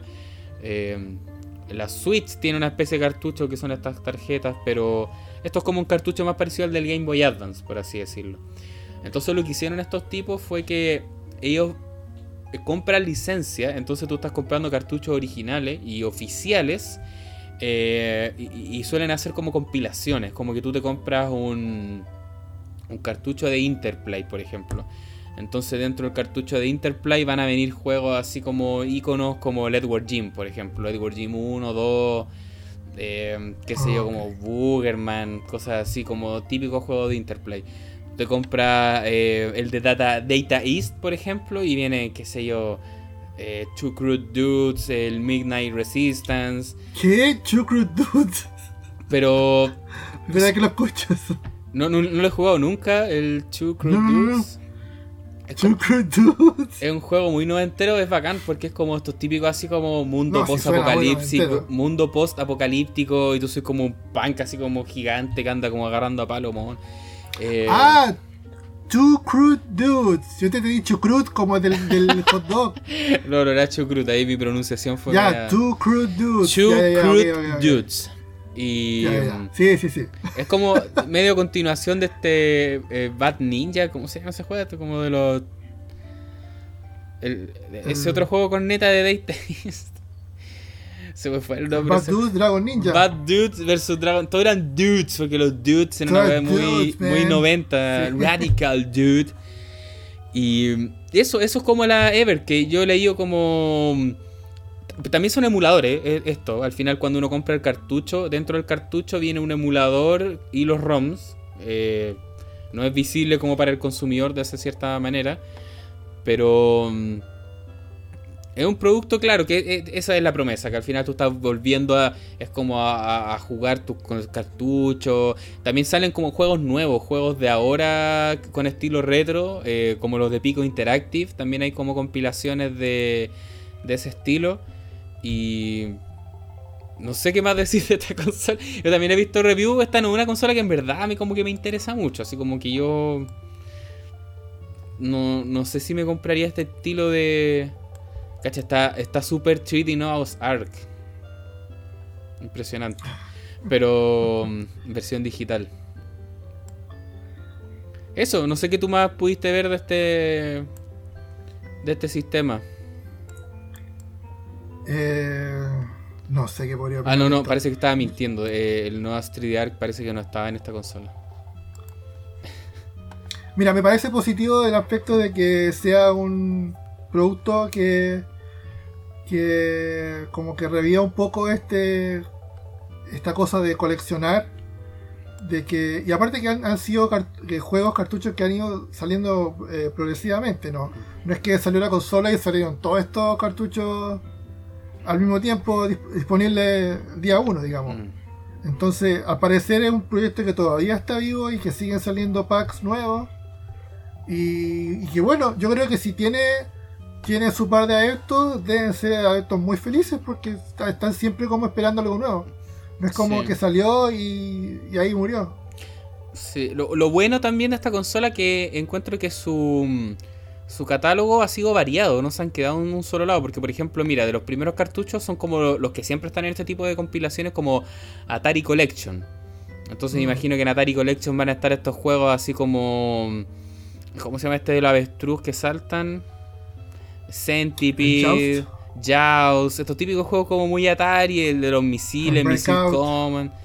Eh, después, por ejemplo, ah. tenía el, Namco, que ya es como de los otros clásicos, el Space Invader, el, el Dig Dug, el Mapping. Pero después, mira, más abajo estoy viendo que, por ejemplo, tienes el Tecnos Collection, que Tecnos es una compañía que, que, mencionamos varias veces que eh, son los que crearon al final el Double Dragon, los juegos de Kunio Kun. Entonces hay mm. Renegade, Kunio Kun. También lo que te decía yo, pues de juegos nuevos, por ejemplo, hay, hay uno que trae el, Xeno Crisis, que es un juego, yo lo estuve jugando hace poco en Xbox One. sí, es súper bueno. Sí, el Xeno, el Xeno Crisis, o Crisis, es un juego que originalmente era de Mega Drive y después lo portaron también para varias consolas y, es bastante bueno, es como parecido al este estilo como el Smash TV. Sí. Pero tiene un, o Alien, Alien Syndrome. Alien Syndrome, claro, que tiene como vista desde arriba, un shooter bien frenético. Y es bastante bueno, a mí me ha gustado harto. No lo jugué tanto en Xbox porque quiero jugar la versión de Sega primero. Eh, y viene con el Tanglewood, que es otro juego también que he visto que mencionan varias veces por ahí. O sea, se, ve que claro, o sea, el producto, al menos visualmente no lo encontré tan bonito, pero... Sí, eso tiene como que... No sé, tiene como yo como diseñador lo veo y como que no, aquí no le, no le no captaron ese feel retro, claro. Mm. Es un feel retro pero muy moderno, no es como, como si hubiese sido de la época. Sí, es más barata también esta consola que estaba viendo que vale como 80, 100 dólares. No, pero claro, acá también a Chile yo creo que no ha llegado de forma oficial eh, y comprar cada cartucho. No sé, yo en, consolas portátiles, así como también viendo un poco para el futuro, eh, la que le tengo también así como hartas ganas es la que está haciendo Analog. Analog que son como esta empresa premium que están haciendo consolas de eh, NFPGA que han hecho de NES, de Super Nintendo, de Sega Genesis. Em, van a hacer uno que es como una especie de Game Boy en FPGA, pero con la promesa que al final te va a correr eh, varias cosas más, porque estos tipos al final le meten mm. distintos módulos. Yo cacho que por ahí va la cosa, eh, como que esa me, me, harto. Y eso, no, no sé si qué más, Evercade, con eso estamos yo creo, Pepe. Estamos con eso, yo creo. Y tenemos acá Atari VCS, que acá yo me declaro que no conozco mucho al respecto de este producto, pero el Pepe me dijo que él algo sabía. Nada, poco es mucho, pero al final es como... ¿Cómo, cómo te lo resumo? El Atari VCS viene a ser como el...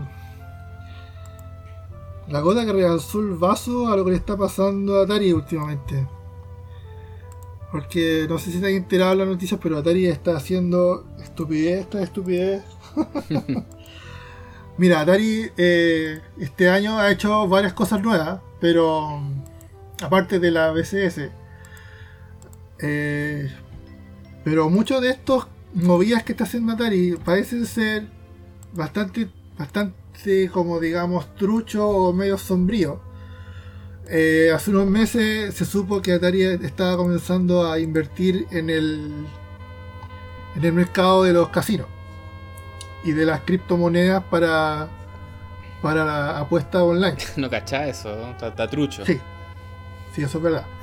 Entonces, mucha gente se empezó a quejar de que iban a empezar a, explotar las franquicias de Atari eh, y las marcas registradas de Atari para ocuparla en juegos de casino, va a salir el la tragamoneda de Space no la tragamoneda de Missile Command no sé cosas así eh, que al final lo, que quería hacer Atari era como inventar como una especie de holding de casino online donde tú puedes ocupar criptomonedas para comprar estos loot box o monedas que uno ocupa en, en el casino y invertir plata en, en, apuestas. Y aparte de eso, otra cosa que Atari como que empezó a ensuciarse el nombre, que supuestamente iba, a lanzar una un kit de Raspberry Pi, pero de temática Atari. Era un kit donde venía una Raspberry con una especie de, de case eh, inspirado en Atari, donde uno iba a poder eh, armarlo, conectarlo y instalar los juegos que uno quisiera, pagando licencia. No sé qué pasó con eso, lo desconozco. Y el otro tema es el tema del Atari VCS, que es una consola que estuvo, tuvo su Kickstarter, tuvo su campaña de crowdfunding, con mucha gente ha puesto plata, y ha sido una consola que se ha atrasado y han ocurrido cosas muy ridículas, donde el tema es que, al parecer, Atari no tiene gente muy capaz, pareciera que no tiene gente muy capaz en las redes sociales o en todo, o en todo su departamento de, de relaciones públicas, digamos. Y al parecer hubo toda una polémica porque hubo mucho tiempo en que no se supo, no se supo nada de, de los avances de la BCS. Y de un día a otro empezaron a aparecer updates en la página de Kickstarter. Pero eran updates que tenían que ver, no sé, eh, hoy la Atari VCS ha pasado a nivel de, no sé, control de calidad y hemos encontrado todos estos problemas en la línea de producción. Y como que la gente, yo veía que decía, pero a nosotros que no importan que ustedes hayan encontrado una pifia en la fábrica china, hayan encontrado una pifia de diseño cuando ustedes tienen que encargarse de que el producto esté listo. Como que se empezaron a enfocar hacer mucho ruido en cosas que no aportaban mucho en términos positivos a la consola. Sí. Oye, Pepe, igual yo me acuerdo. eso también. Cuando estábamos conversando de, de, claro, de lo que hacía el 2020 y todo eso, Eh, habíamos como visto hasta cierto punto que esta consola había sido lanzada, pero yo acá estaba viendo su página y me sigue como apareciendo un pre-order. No, sí, sí salió, salió, salió hace, de hecho salió una semana antes de Navidad o unos días antes de Navidad. Si ya hay review en YouTube, si tú buscas en YouTube hay un par de chicos que han hecho review. ¿Por, qué no han actualizado la página entonces? A ver, estamos haciendo la búsqueda. te, estoy hablando de que Atari no tiene muy bueno mm. sistema de comunicación, parece. A ver, vamos a ver. Pero cuento corto, la Atari, la Atari VCS parecer salió, que prometía ser una consola de sobremesa, donde uno podía, aparte de jugar juegos de Atari, eh, era como una especie de del, centro del como digamos el media center definitivo de, tu living room. Sí, mira, no, no he podido llegar a, muchas noticias con la búsqueda que hice acá, pero yo en verdad desconocía bastante este producto y ahora cuando me meto a la página eh, encuentro que es un producto bastante como difícil de entender también porque de partida tiene un look como de consola retro, se parece como un Atari 2600 antiguo, algo así. Eh, pero moderno por otro lado, vale casi 400 dólares, o sea, el precio de una consola moderna, como una Xbox Series S, X, por ahí. Y, y cuando acá te hablan de juegos, los juegos que te hablan son los Centipede, Asteroid, o sea, te dicen como que vas a poder jugar todos los grandes clásicos de Atari, o sea, y para eso gastar 400 dólares como complejo. Claro, pero, claro, lo que acá veo que también la promesa de esto es que tiene el, Atari PC Mode. Es como que al final esto es un mini PC. Como que lo puedes traspasar a, a, un PC y jugar juegos de PC. Es un producto bastante raro. No, es como una especie de modo. Como lo que tiene la, la Xbox. PC consola y hybrid, dice acá. Como que era un híbrido entre PC y consola. Creo que la Xbox tiene un modo donde uno puede correr homebrew. Mm la Xbox nueva. Es algo parecido, concepto parecido. veamos cómo le va... a, grueso, a, grueso modo es como un, un, un media center donde uno puede correr Netflix, las típicas aplicaciones de Android y tiene un Atari Store donde uno puede entrar a comprar juegos de Atari. Así que, acá estaba viendo que incluso va más allá porque en el modo PC tú le puedes instalar Windows. Eh, le puedes instalar Linux, es como un PC abierto, pero con forma de, Atari antiguo. Veamos cómo le va, porque tú me decías que. El problema, el problema es que cuando esto se lanzó en la campaña, se lanzó como una especie de plataforma donde los desarrolladores iban a empezar a llegar. Iban a llegar desarrolladores grandes, iban a haber artes exclusivas para Atari VCS, y nada de eso se ha cumplido. Ese es el mm. problema. Y lo que te decía, veamos también qué pasa, porque tú me decías que claro que habría sido lanzada estos últimos días, yo, yo estaba bien desconectado como de esta parte, pero la página sigue diciendo pre-order, entonces como tú bien dices puede ser porque todavía no actualizan la página, o, a veces pasa que primero le empieza a llegar también como a los beta testers, pero veamos qué pasa, yo encuentro que anda por ahí con el Intellivision Amico, que es como este otro producto también que hace rato anda la promesa de que va a ser la consola definitiva y, al final es difícil de entender el producto porque son híbridos de consola clásica pero moderno, que Android, que centro multimedia. Y al final empieza a quedar una mercocha media rara que no, se entiende. Sí, yo no le tengo mucha fe, de verdad. y bueno, esos son como los sistemas o lanzamientos que alcanzamos a ver como a nivel de, de consola, consolas mini, eh, o, estas consolas como híbridas que están anunciándose hace ya bastante tiempo atrás. Y veamos si el 2021 irán a salir como, como, como esta también que comentamos al comienzo, eh, que, promete que también va, va, a ser como la consola definitiva. Veamos qué pasa. ahora todo que se, se pronostica que va a ser como el 2021, el año donde van a salir muchos productos, pero Capaz que de nuevo. se van a empezar a, materializar todas las promesas que no se pueden cumplir este año. Claro, capaz que nuevamente van a empezar a chutearse y todo eso.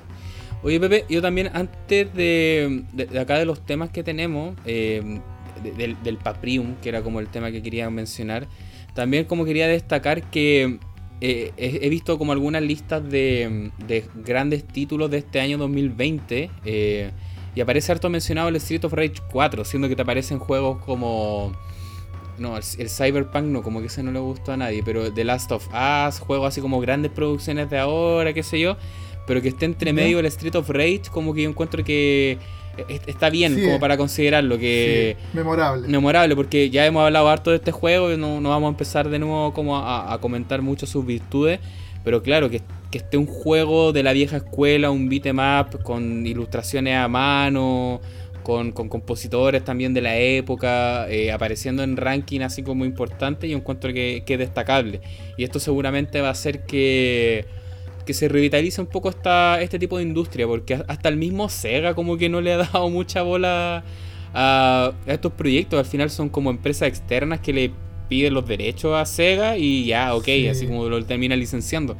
Pero yo creo que esto va a dar para que muchos empiecen a, resucitar algunas de estas franquicias, por ejemplo, la competencia, qué sé yo, como Capcom Final Fight la tiene bien tirada. Em, Konami también, que tiene muchas franquicias, ellos saben mucho de este estilo de juego y ahora también no están haciendo nada con su franquicia. Yo creo que esto puede servir también para eso, como revitalizar un poco también eh, el, tema de los juegos clásicos y, cómo se está manejando el tema de esta, esta franquicia que están paradas. Por ejemplo, Capcom hace poco anunció también que va a hacer un remake de Ghosts and Goblins que va a salir para Switch. Oh, no es un remake, creo que es como una continuación, de hecho. Pero bueno, eh, aparte de Street of Rage 4, para mí el 2020 fue el año de los beat'em up porque tenemos a, Paprium, este juego de Watermelon Games, que acá yo creo que vamos a, estar pegados un rato porque yo encuentro que esto es como para hacer una como un caso, un estudio, quizá algún día van a hacer una teleserie, una película de esto, porque... Yo no sé, la verdad. Es, impresionante cómo, se fue dando. demasiado tema. Porque...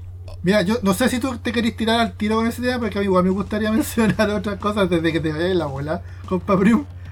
Eh, mira, igual me gustaría destacar lo que ha hecho M2. Ah, este dale. Eh, dejo en eh, pausa la teleserie Paprium sí, dejémosla para el final, para irnos con todo. Mira, yo, yo sé que M2, esta empresa que, como decías tú hace un rato, que estos tipos expertos en tema de emulación y puertos de consola, el 2020 han hecho hartas cosas memorables. Por ejemplo, por lo menos en, el mercado japonés y en, la Nintendo Switch, eh, han estado eh, continuando toda la la, la colección, la saga Sega Ages. Si tú la conocí, la Sega Ages es una, es una, es una serie de relanzamientos de juegos clásicos de Sega que, comenzó en la PlayStation 2. Sí, por ejemplo, ahí sacaron el Sega Rally de. Claro. En Switch. Pero creo que ya pararon y con este año con... ¿Ah? Creo que este año, claro, salieron los últimos, parece, de, de, esa serie. Sí, han salido bastante. Ya han salido en su mayoría para Nintendo Switch y PlayStation 4. Eh, mira, te podría mencionar que salieron eh, la versión arcade de Space Harrier, Puyo Puyo, Virtual Racing, eh, Fantasy Zone, Thunder Force. Y claro, son puertos que, si bien no tienen mayor relevancia, pero fueron desarrollados por, por M2, los mismos que en su momento también hicieron los, estos lanzamientos para la PlayStation 2. Eh, ¿qué otra cosa? Otra cosa que podría destacar yo fue el lanzamiento este año de la colección de Contra. Que al parecer no causó mucho ruido, pero vale destacar porque la, la revisaron estos chicos de M2. Eh, y hace poco también se lanzó la colección de Namco, volumen 1 y volumen 2. ¿Sabéis que algo que se le critica a todas esas colecciones, tanto la de Contra como la de Castlevania, y, la hizo el mismo M2? Eh, es que traen como lo más clásico, igual son buenas. Yo creo que alguien que no tenga los juegos y los quiere jugar es una excelente opción. Pero dejan de lado juegos que hizo M2, por ejemplo, los que hizo para Wii. Que eh, ah, en Wii M2 hizo juegos como que no eran remakes de cierta forma, algunos sí, otros no entonces trabajaron con franquicias de Konami como hicieron un Gradius, hicieron el, un Contra. Contra y el... Y hicieron un Castlevania. El Castlevania es como un remake del primero de Game Boy, como del Castlevania de Adventure. Sí. Y a mí me gustan harto, sobre todo el Contra, yo encuentro que es súper bueno. Son muy buenos. Sí, yo encuentro el Castlevania bueno. El Gradius, ese Gradius de, de Wii, el Gradius Rebirth, es uno de mis favoritos. Porque es, co- es como una compilación, remake de todos los. De muchas etapas, y eh, música, etapas, historia de los de los de MSX. Claro, entonces Que son versiones que no, no son muy fáciles de, de tener acceso. Si bien porque son difíciles de emular, es, un- es- es complicado emular esa consola, ni, ni hablar tener el hardware original. Entonces el hecho de que, que Konami y M2 hayan puesto las pilas para traer eso un poco de, de lo que fue Gradius en la MSX y traerlo como a una consola entre comillas más moderna, lo encontré súper notable. Sí, pues, y a mí lo que me pasa es que, eh, bueno, en la, por ejemplo, la, la consola virtual de la Wii, que era donde se podían comprar estos juegos, lo que estábamos hablando hace poco. Eh, esa consola virtual ya está muerta, ya uno no se puede conectar, ya no puede comprar. Sí, claro. Incluso era chistoso que uno tenía que tener créditos para comprar, entiendo, esos juegos. Entonces muchas personas si tenían Sí. X cantidad de créditos y no alcanzaron a ut- a utilizarlo, los tenían que hacer cualquier cosa con esos créditos porque no había forma de recuperar esa inversión. Entonces, si no los descargaste los juegos, no alcanzaste, cagaste con esos juegos. Entonces, actualmente no hay una forma oficial de poder jugar el, lo- estos Revir, el Gradius, el Castlevania y el, el Contra. La única manera de poder hacerlo es recurrir a la ilegalidad, que es bajándote los WAD, hackeando tu consola, instalándolo. Mm. Se puede eso, pero yo encuentro que acá una compañía como Konami, que me imagino que tiene los derechos, y el M2, que son los desarrolladores, ¿qué tanto les costaba incorporar esos juegos? Esas cosas como que no, no Ah, entiendo. Capaz razón, que hay claro. un, un tema legal con Nintendo que quedan los derechos, puede ser. Pero que, que lata que no se den esas como situaciones, porque al final estas compilaciones, tanto el Castlevania y el Contra, traen como los juegos ya, lo, qué sé yo, los de Game Boy como novedad, tiene los de Nintendo, los de Super Nintendo, ya súper bien. Pero cuando uno compra estas compilaciones, igual uno espera como que traiga ese, ese poquito más, ¿cachai? Yo de hecho, si no me he comprado estas compilaciones son porque esos juegos los puedo jugar en el Nintendo, en el Super Nintendo, entonces Sí. no me dan como un gran plus, pero Como que no ofrecen ese extra que siempre trae. incluso yo encuentro que, que, que suele hacer M2. por ejemplo, incluso en PlayStation hay unos contra que como que los chaquetean harto, unos de PlayStation que son igual, son medio flight, no son muy buenos. Igual yo encuentro que deberían meter esos juegos. También hay unos de PlayStation 2 que igual son interesantes. O sea, Capcom lo ha hecho, no es algo tan raro también. Capcom cuando hizo las compilaciones de Mega Man X metió todos los Mega Man X, entonces se puede hacer. Entonces estas compilaciones que hacen tan reducidas de solamente de los 10 juegos metís 4 es como que, mm, no sé, no son tan interesantes. A no ser que hagan una segunda parte y ahí también terminan por meter los otros juegos. Pero no sería lo mismo porque ya tienes que sacar una segunda parte de algo que ya. Como ya perdiste la oportunidad. Mm. Pero eso me pasó con esa ¿Para qué compilación. Encuentro que eh, la emulación debe ser súper buena, tiene buenos juegos, pero faltó ese extra de M2.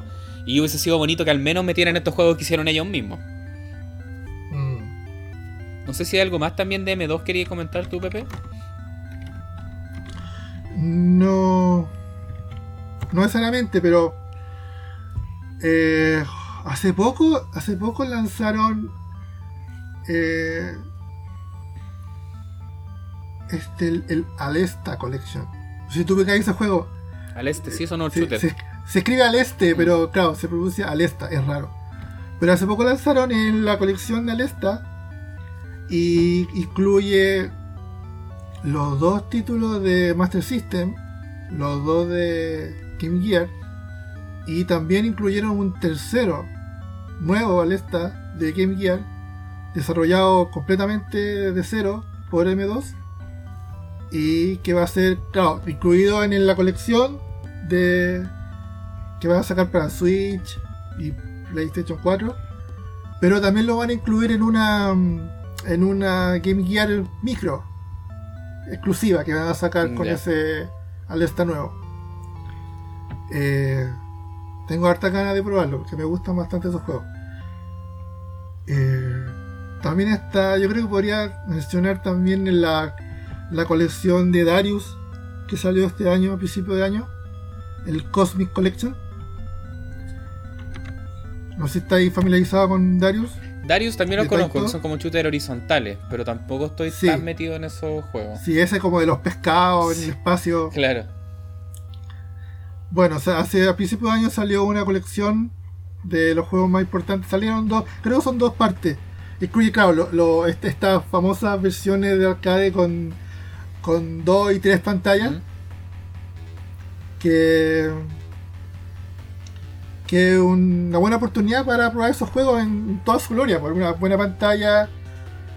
Con las. Como poder emular las tres pantallas al mismo tiempo. Que si bien se puede hacer con emulador y con mame. Pero que una consola te dé la posibilidad de hacerlo de forma fácil en una pantalla 4K o HD. Eh, eso.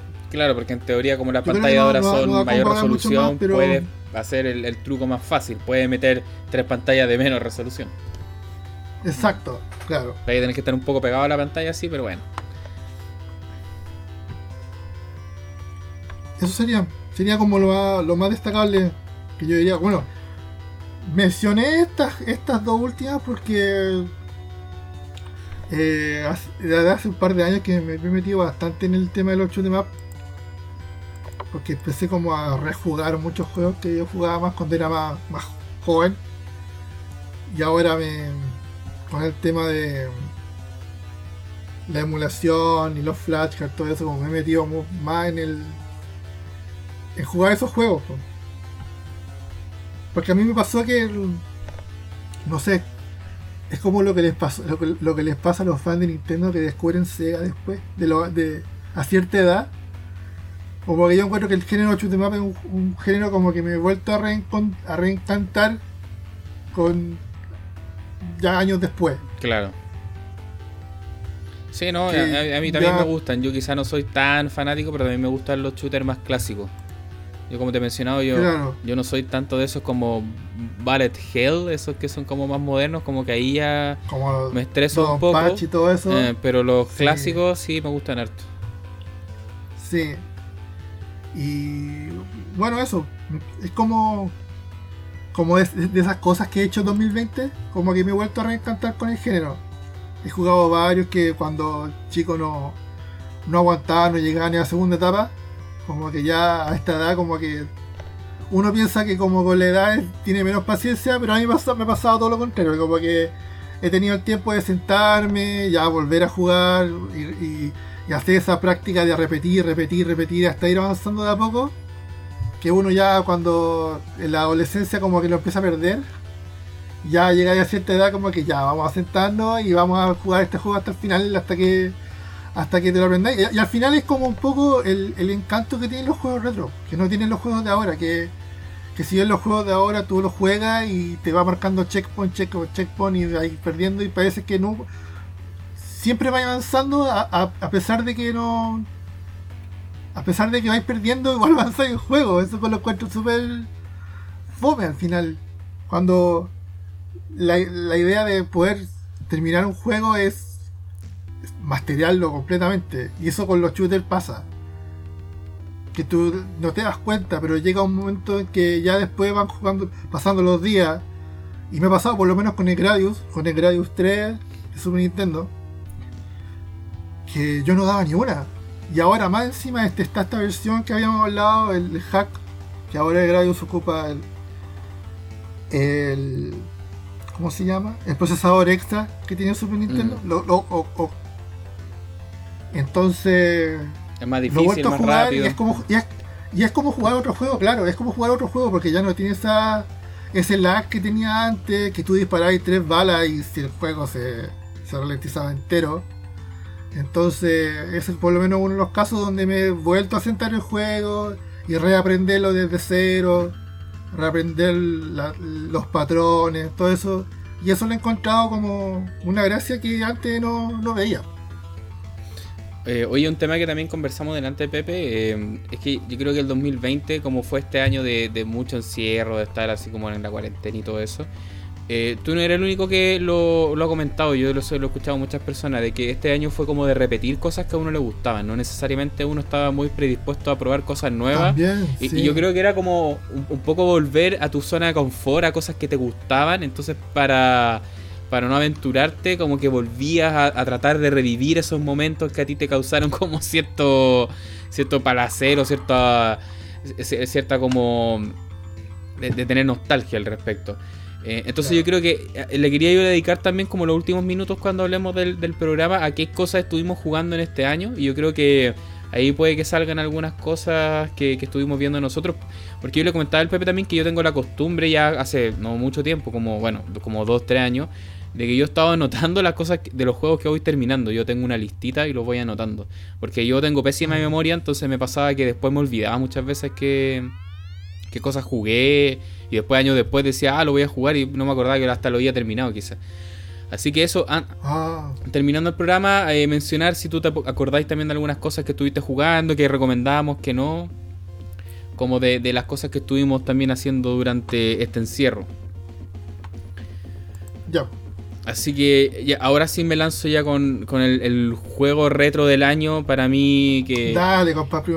Oye, que lo he inflado, ¿por qué tan Sí, es que yo, estuve haciéndole el seguimiento a este juego, incluso estuve a punto de comprarlo, estuve ahí como con la tarjeta de crédito y, y me arrepentí. Yo ahora me arrepiento quizá de no haberlo hecho.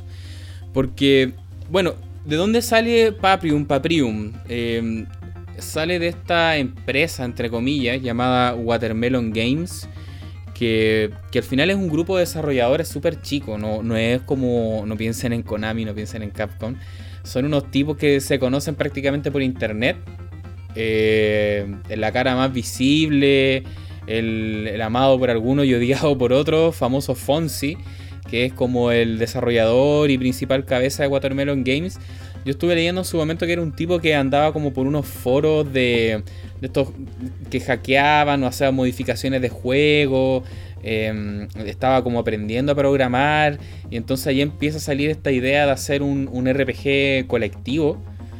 Como que no sé, pues ahora nos metiéramos un foro y dijéramos, oye, ¿quién quiere hacer el diseño de personajes? ¿Quién es músico? ¿Quién es programador? Y entre todos hagamos como un proyecto. Entonces, mm. más o menos así fue como nace el Pier Solar o Pier Solar que fue como el primer juego de, de Watermelon que tuvo como una un lanzamiento físico, em, también como harta, harto marketing y publicidad por medio. Que fue un RPG que igual, claro, no, yo no, nunca vi que lo consideraban como que era el RPG definitivo, pero fue programado para mm, Sega Genesis o Mega Drive y también era un cartucho que ocupaba bastante memoria, entonces no era fácil de emular por los flashcards, todo eso.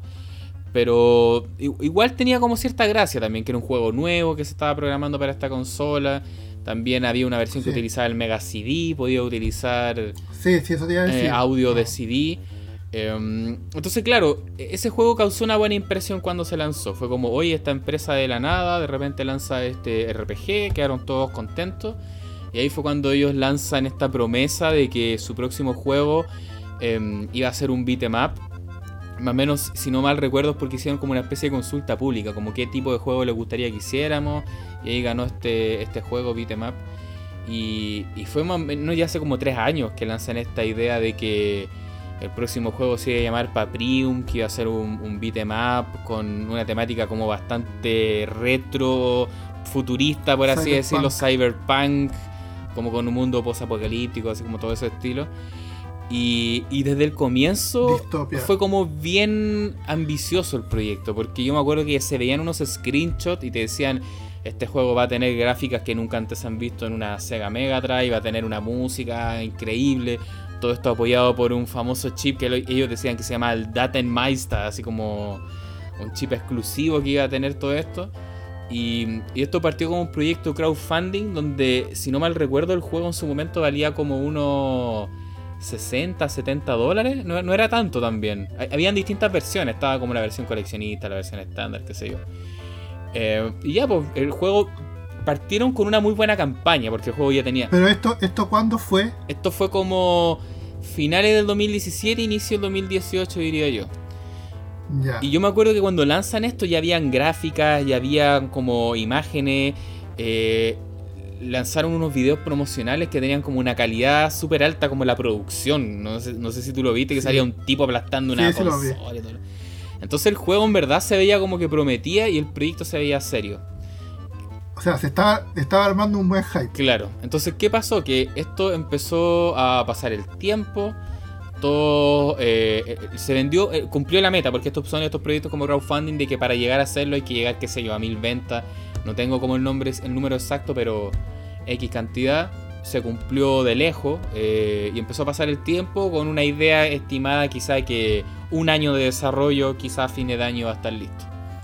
Empezó a pasar el tiempo, ¿cierto? Y no pasaba nada, no había noticias, no había gameplay, no había nada, porque al final había mucho video promocional de actores, de personas, pero del juego había súper poco, habían como una imagen y unos montajes que se veían bien de todas formas. Eh, algunos empezaron como a inquietarse, a pedir novedades, eh, no pasaba nada, no respondían los de Watermelon Games a ese nivel. Y ahí también empezaron a, a ciertas personas a salirse de la compañía porque Watermelon Games terminó también siendo como un grupo que se formó, tuvieron oficinas físicas con mucho como proyecto, con mucha expectativa, pero esto se empezó a desinflar en algún momento. Entonces, por ejemplo, había un, brasileño eh, que también fue parte de esta empresa, se salió. Y muchos empezaron incluso hasta a pedir la plata de vuelta. Como que ya el proyecto empezó a, a hundirse como Titanic. algunos se le devolvía la plata, algunos no. A ese nivel llegó incluso a pasar esto. Entonces ahí empezó como a conocerse que todo esto era un, un scam, como una estafa prácticamente. Como que el juego en verdad no, no iba para ningún lado, porque tampoco era que la empresa diera mucho la cara al final. Yo también me... Sí, eh, yo, yo leí harto eso de que eso fue unos problemas que la gente se quejaba mucho, que ocurría también que las redes sociales que tenía esta empresa estaban vacías por mucho tiempo mm. y no había novedad, no habían actualización por más de un año. Claro, eso pasaba, incluso también habían, hay unos foros como norteamericanos, los Sega 16, que, incluso uno de estos ex eh, Watermelon Games se subía a postear, que era Tulio Adriano, si no me recuerdo, que es el brasileño. Y, y hablaba más harto de, este otro personaje de Fonsi, que era como el que era el líder de la empresa y que llevaba el, proyecto. Y que, no sabía nada de él. Del tipo decía que, tuvo problemas de la plata, de PayPal. O sea, empezó toda una teleserie con, con este famoso juego. Y ahí muchos empezaron a pedir devolución de plata, qué sé yo. Yo, ahí te decía, yo en algún momento estuve a punto de comprarlo porque el juego prometía. Y, estos, estos proyectos al final eh, se basan en esta idea de que tú estás pagando menos en su momento por la inversión porque tú estás como apostando a que se va a hacer. Pero también siempre hay un riesgo de por medio, diría yo. Pero en este caso, como se veía que la cosa estaba consolidada y habían lanzado el pie solar, tenía como futuro. Pero dije no, quizá más adelante, cuando, cuando esta cosa esté un poco más más consolidada, diría yo. Pero bueno, después de todo este largo lapso de que no se veía nada, de cero noticias y todo eso, ya había muchos rumores, hasta unos documentales empezaron a aparecer así como de que, fue de Paprium. Eh, un día este tipo aparece Fonsi diciendo como un comunicado en las redes sociales diciendo que el juego estaba listo eh, y que iba a ser una fiesta en Francia. Ah, la fiesta. una fiesta electrónica para celebrar los 30 años de Mega Drive, creo que era. Y, todos iban a poder conocer Paprium también y iba a ser con, música electrónica y con carrete y con el copete y todo eso. Eh, muchos fueron, hay imágenes de esa fiesta, hay videos si ustedes lo buscan en YouTube. Y pasó lo que todos de cierta manera esperaban pero no querían reconocer, que al final mm, llevaron una beta del juego y el juego era injugable. No, tenía personaje, solamente era un personaje moviéndose. No tenía enemigo. No tenía enemigo, era un personaje solo moviéndose. El cartucho tenía cables colgando. Y todos decían, pero este tipo decía que el juego lo tenía listo ya prácticamente. Entonces fue como un balde de agua fría para todos los que esperaban que iba a estar listo. Y eso como que sepultó más al final las expectativas que habían con, con Paprium. Ya muchos ya de frentón empezaron a pedir las devoluciones del juego y tampoco le respondían. Entonces se volvió ya incluso como abiertamente habían algunos que querían hacer como una, una demanda colectiva, llevar el caso abogado. De Fonsi no se sabía nada después. Muchos pensaban que se había arrancado con toda la plata. Porque uno dice al final, ya, son 60 dólares que... ¿Cuánto habrán comprado? Pero eh, eh, igual no dejan de ser mucha mucha plata la que se hace con este tipo de, de, crowdfunding, no es menor. ¿Cuánto fue la, ¿Cuánto fue el crowdfunding? Habría que ver cuánto fue el total, pero yo me atrevería eh, a hablar de una cantidad de un dineral. O sea, como que esa posibilidad de que alguien se arranque con la plata no es algo tan tirado a las mechas al final. O sea, yo creo que puede pasar. Bueno, cuento corto, ya de este, de este proyecto no se esperaba nada, porque fueron muchos años sin ningún gameplay. Esta super fiesta paupérrima que mostró un gameplay inacabado ¿Y, qué pasó? ¿Cómo llegó todo esto a, final la historia? Es que a fines ahora de diciembre, esto como hace una semana atrás, dos semanas atrás, a los que habían comprado el juego ya se habían olvidado a esta altura porque llevaban como tres años. Le llegó un mail de su juego va en camino. O sea, no hubo ni siquiera un anuncio de que vamos a empezar a mandarlo. Y muchos muchos empezaron a pensar como, oye, esto es una broma, hackearon la página. Y no, al final el juego se completó, nadie sabe cómo, hasta el día de hoy no hay muchas declaraciones del famoso Fonsi, pero el juego terminó siendo al final lo que prometía, en el sentido de que es un juego que tiene capacidades gráficas nunca antes vistas en una Sega eh, Mega Drive porque utiliza chip de apoyo al final. Este famoso Datenmeister, que es este chip que tiene el cartucho, eh, por lo que he visto, no, eh, no, deja de ser un CPU interno, es como que tuviera un Raspberry, por así decirlo, adentro. Y creo que incluso hasta un FPGA y memoria externa, o sea, le metieron muchas cosas al cartucho. Y mm, eso lo hace que al final el juego tenga capacidades, suene distinto eh, a, todo lo que uno veía habitualmente en Sega. Porque eh, esto es algo muy común en Super Nintendo. Nosotros lo hemos conversado en otros episodios que en Super Nintendo se había harto de que los juegos se apoyaban de chips. Eh, el Super FX, ¿cierto? el DSP habían distintos chips que te permitían hacer cosas que por defecto la consola no podría hacer. Y en el caso de Sega, eso casi ni pasó. Como que el único que tuvo un chip extra fue el Virtua Racing. Virtua Racing. Entonces, ahora yo he visto que también se ha levantado una, una, cierta polémica de decir ya, pero al final el juego no es tan de Sega porque al final está con chip de apoyo. Pero al final, oye, si vaya a pensar así, saquemos la mitad de cartuchos de Super Nintendo también. O sea, no, no sé si la mitad, pero menos varios de los más populares tenían chip de apoyo.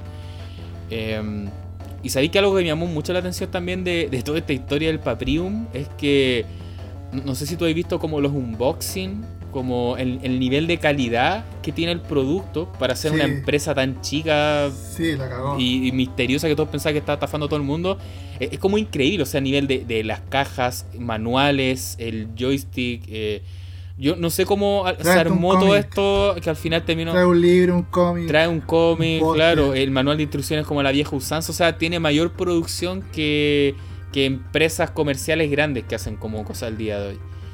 Y, eso, o sea, la, historia terminó de la manera más bizarra que, que, uno podía esperar. Al final, yo creo que todos esperaban que el juego iba a ser malo, iba a ser bug y puros bugs injugables, y no resultó como que al final es lo que promete. Yo no creo que sea el juego definitivo. Ahí va a entrar a, un debate posterior, pero yo al menos que creo que el juego es lo que promete y, y ahora es lo que te decía yo, me arrepiento de no haber comprado en su momento a 60, 70 dólares porque ahora lo sigue vendiendo para entregártelo en abril. O sea, también si uno lo compra ahora, entra ya una incertidumbre de nuevo si el tipo lo va a hacer o no. Pero ahora el juego vale como 160 dólares, algo así. O sea, ya, ya, ya no sé si comprarlo a ese precio. Tú estuviste viendo videos del, juego también, Pepe. No sé qué te pareció a ti, tus impresiones. En cuanto a la telenovela o al juego en sí. las dos cosas. Las dos cosas. Mira, a mí lo que me pareció un poco fome, en el sentido de que la, la empresa falló harto en lo que es comunicación con la gente. Pues al final la gente te está dando dinero eh, no podéis dejarlo votado por tanto tiempo. Y de un día a otro les mandáis lo que ellos lo que ellos compraron sin ni siquiera mostrarlo. O sea, eh, te estáis cometiendo una falta súper grande y falta de respeto a la gente que te dio su plata. Entonces, o sea, el tipo se confió demasiado de que lo que estaba haciendo iba a estar bien, pero esa, esa confianza le podría jugado en contra. Porque podrían haber pasado estos típicos problemas de último minuto, de que el juego no se, tranca en producción, de la que la imprenta, de que los cartuchos. Pero bueno,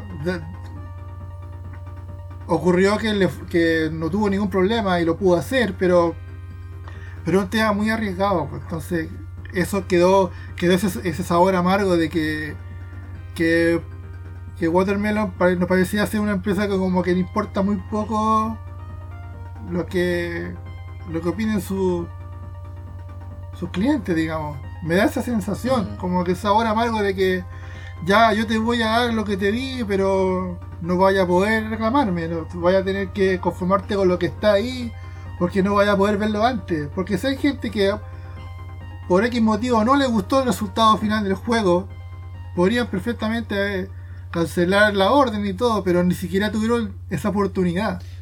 Porque el tipo se saltó todos los pasos y de un día a otro les mandó los paquetes a la gente. Ya ahí está su juego, déjense de molestar. Sí, yo creo que claro, nadie puede defender como el actuar que tuvo la empresa porque fue, mm, o sea, de, cero comunicación, eh, cero noticia. Yo creo que es súper importante este tema de, sobre todo los desarrollos, de estar transparentando eh, este el Estado. Porque, sobre todo esos temas de crowdfunding. Claro, porque tú, y tú además pagaste el, precio completo, no es que tú apostáis pagando un 10% y después pagáis el, final, sino que acá tú pagaste el, valor total. Em, claro, esa falta de, de noticia, esa ausencia de tener una... No le costaba nada haber contratado un community manager y que fuera posteando ciertos avances cada cierto tiempo. Mm.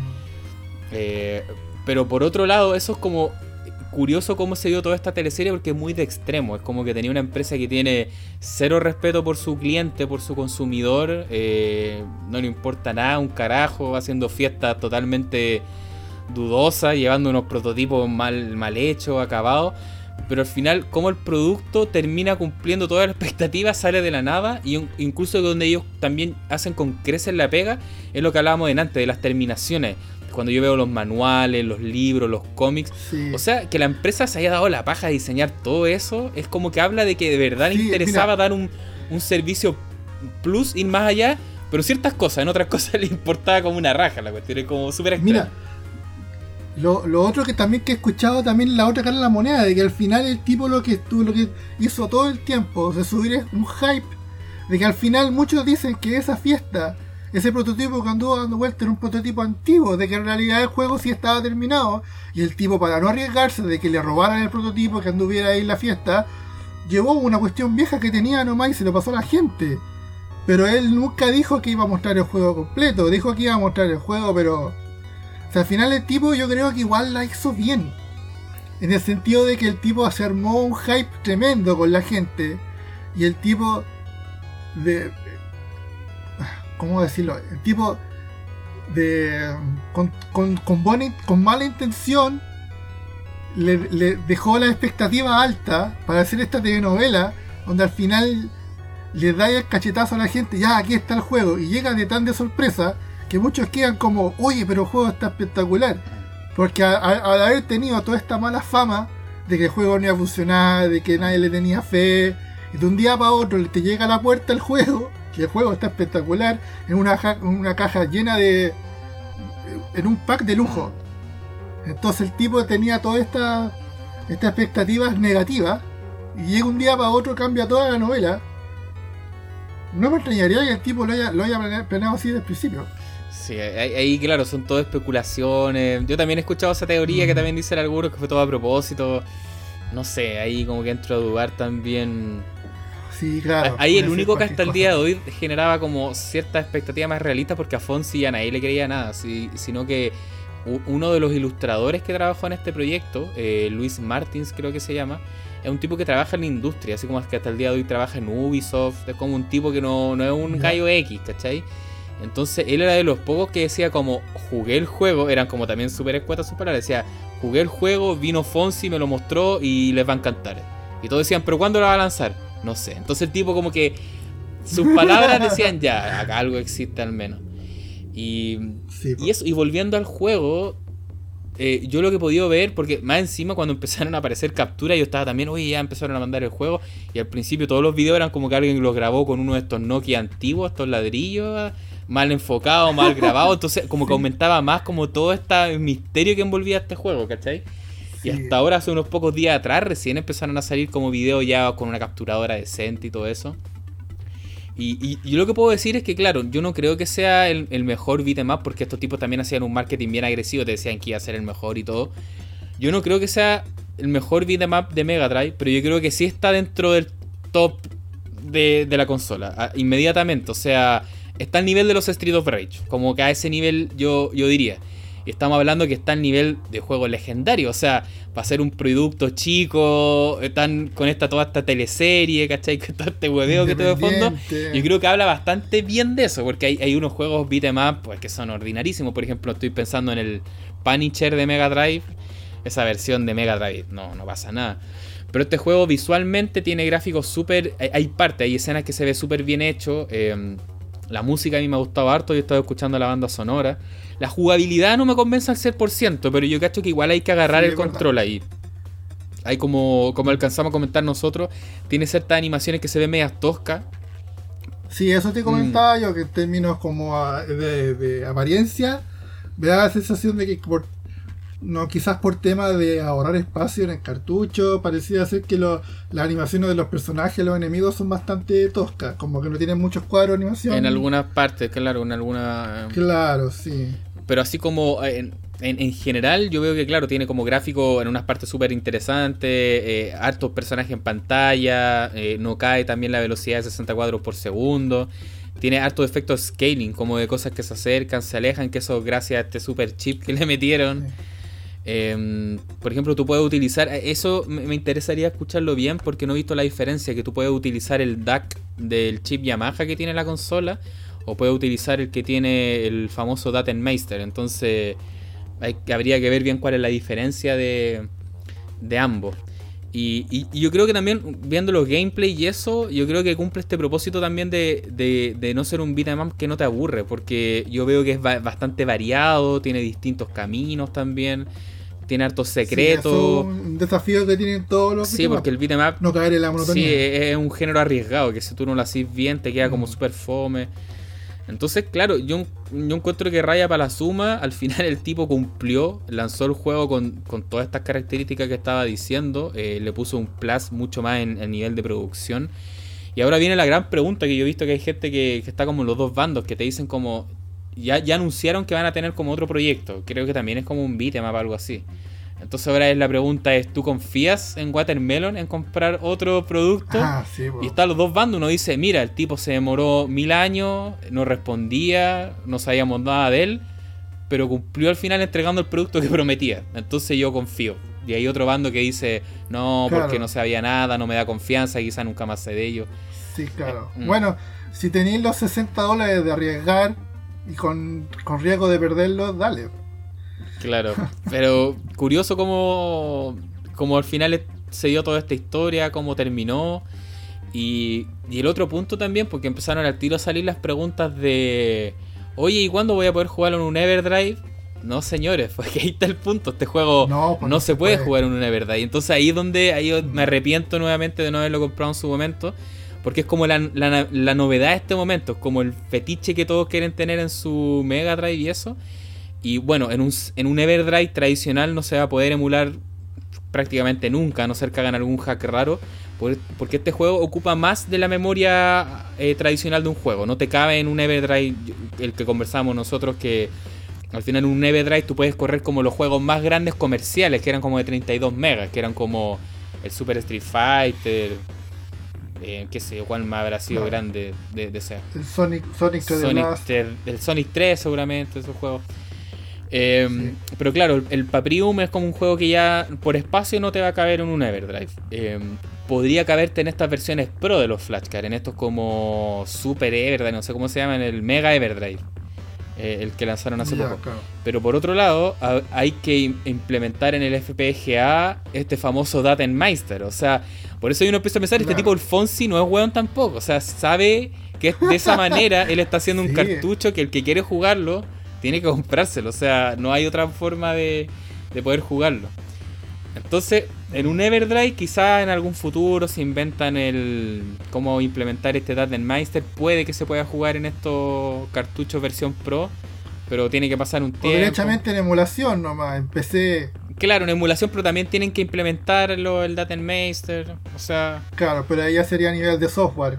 Como emular a nivel, de software el chip. claro, al menos al día de hoy, si usted quiere jugar Paprium, la única forma es con un cartucho en una consola. No hay otra manera de emularlo, piratearlo, no se puede todavía. Mm. Y eso le da como como una cosa cuando nosotros éramos chicos, pues de que cuando tú querías jugar un juego, la única forma era comprarte el puto cartucho, entonces como que le da cierto encanto, creo yo, y por eso lo hace que sea Sí. como un cartucho más deseado en este momento. Mm. Pero bueno, bien por los que no se aguantan, pues. O sea, a mí no me mata, la verdad. Pero me gustaría verlo algún día en acciones ahí en la pantalla. en Sí, pues mientras uno no lo pueda jugar, porque claro, todas estas impresiones que tenemos nosotros son viendo videos, pero no es lo mismo agarrar el control y, eso. Y como te decía, y si uno lo compra ahora, en teoría, en teoría, te lo van a mandar recién en abril, pagando como 160 dólares. O sea, no, no me causa mucha gracia esa operación, entonces al parecer vamos a tener que quedarnos con las ganas nomás y esperar un rato más.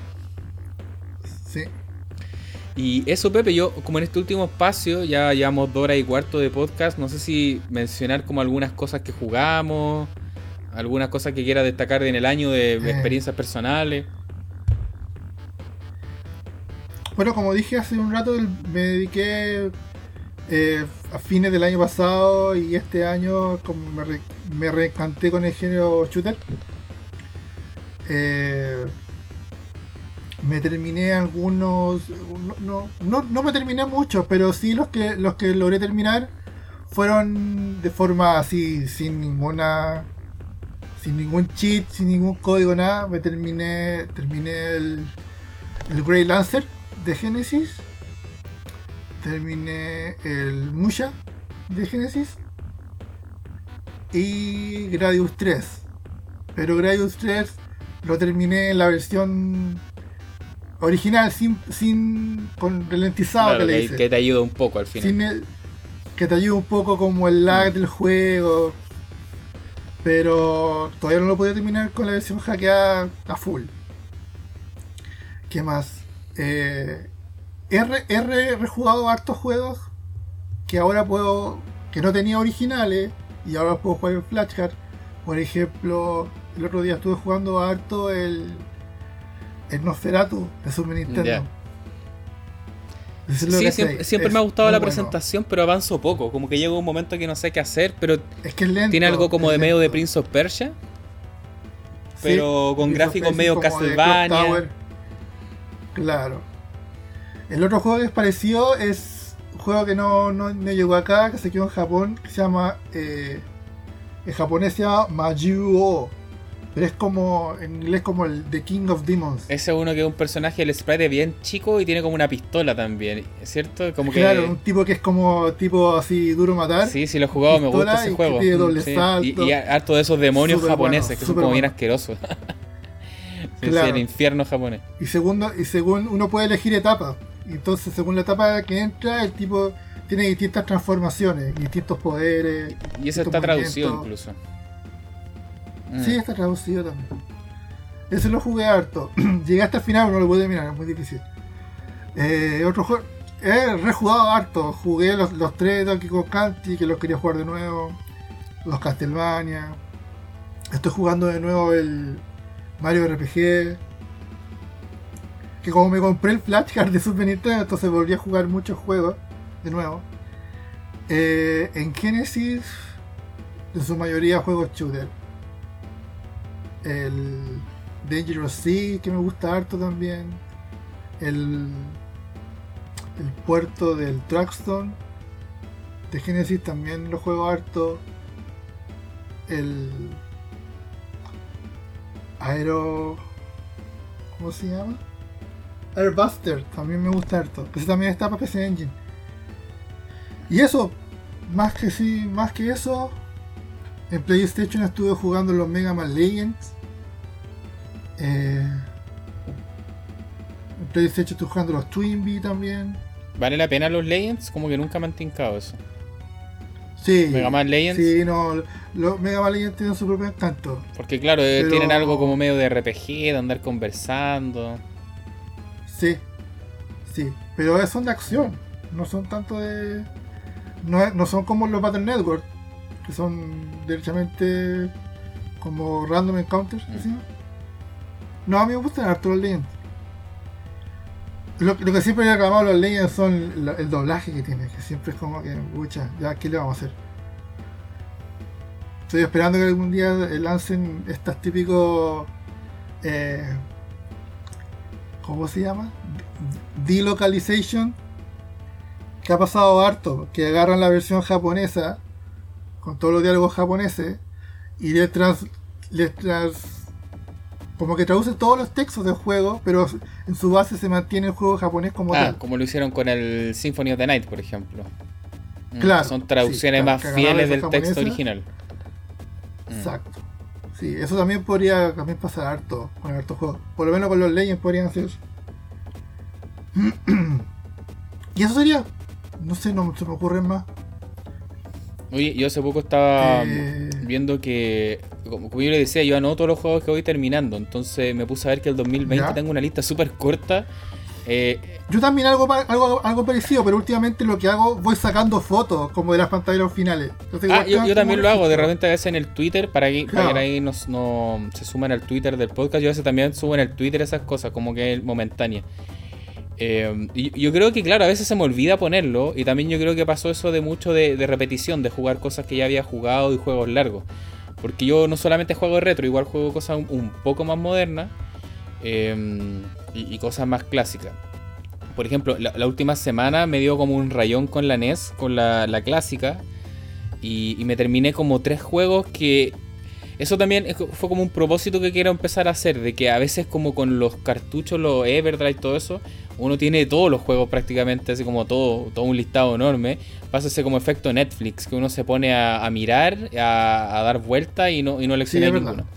Entonces lo que dije, ya, voy a empezar a terminar juegos que yo cuando chico los jugaba harto, pero que nunca terminé, así como sacarse la espinita, mm. ¿cachai?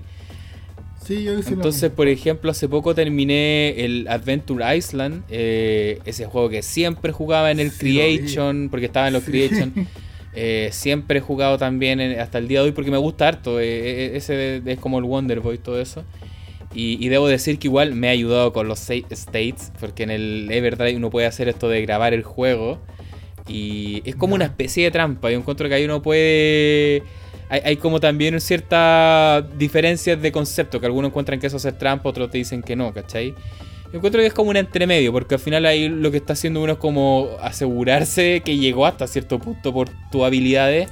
Y después sí, Al final es lo mismo que uno hace cuando pierde y vuelve a partir de nuevo, pero uno se da un lapsus más Claro, encuentro que acá gana un... En vez de partir toda la etapa, volví al lugar donde cometiste el error. Claro, uno gana mucho tiempo, porque tampoco es que yo esté poniendo un truco como invencibilidad y que el juego sea un paseo, no, igual lo tiene que hacer uno. Es un aprendizaje más mm, rápido, ¿no? Pero definitivamente en estos juegos ayuda harto, porque yo creo que sin save state lo hubiese pasado igual, pero me hubiese demorado mucho más tiempo. Y, Adventure Island me sorprendió porque yo pensé que no tenía final incluso en algún momento. Eso pasaba mucho en los juegos clásicos de NES, que se empezaban a repetir, a repetir y no terminaban nunca.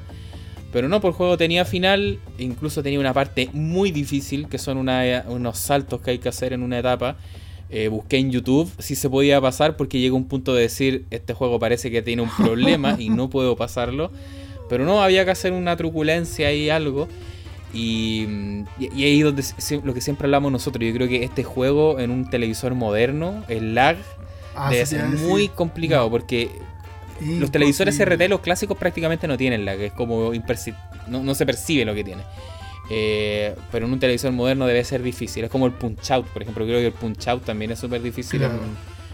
O los juegos de ritmo. También. Esos son injugables prácticamente. Injugable. Mira, aparte de Adventure Island, hace poco terminé el juego de los locos Adams, que también es un juego que yo cuando chico lo jugaba harto. ¿El de NES? El de NES. Como que siempre pasaba por mis manos. Yo no lo tenía, pero alguien me lo prestaba. No, el Fester Quest, no, es de Adams Family.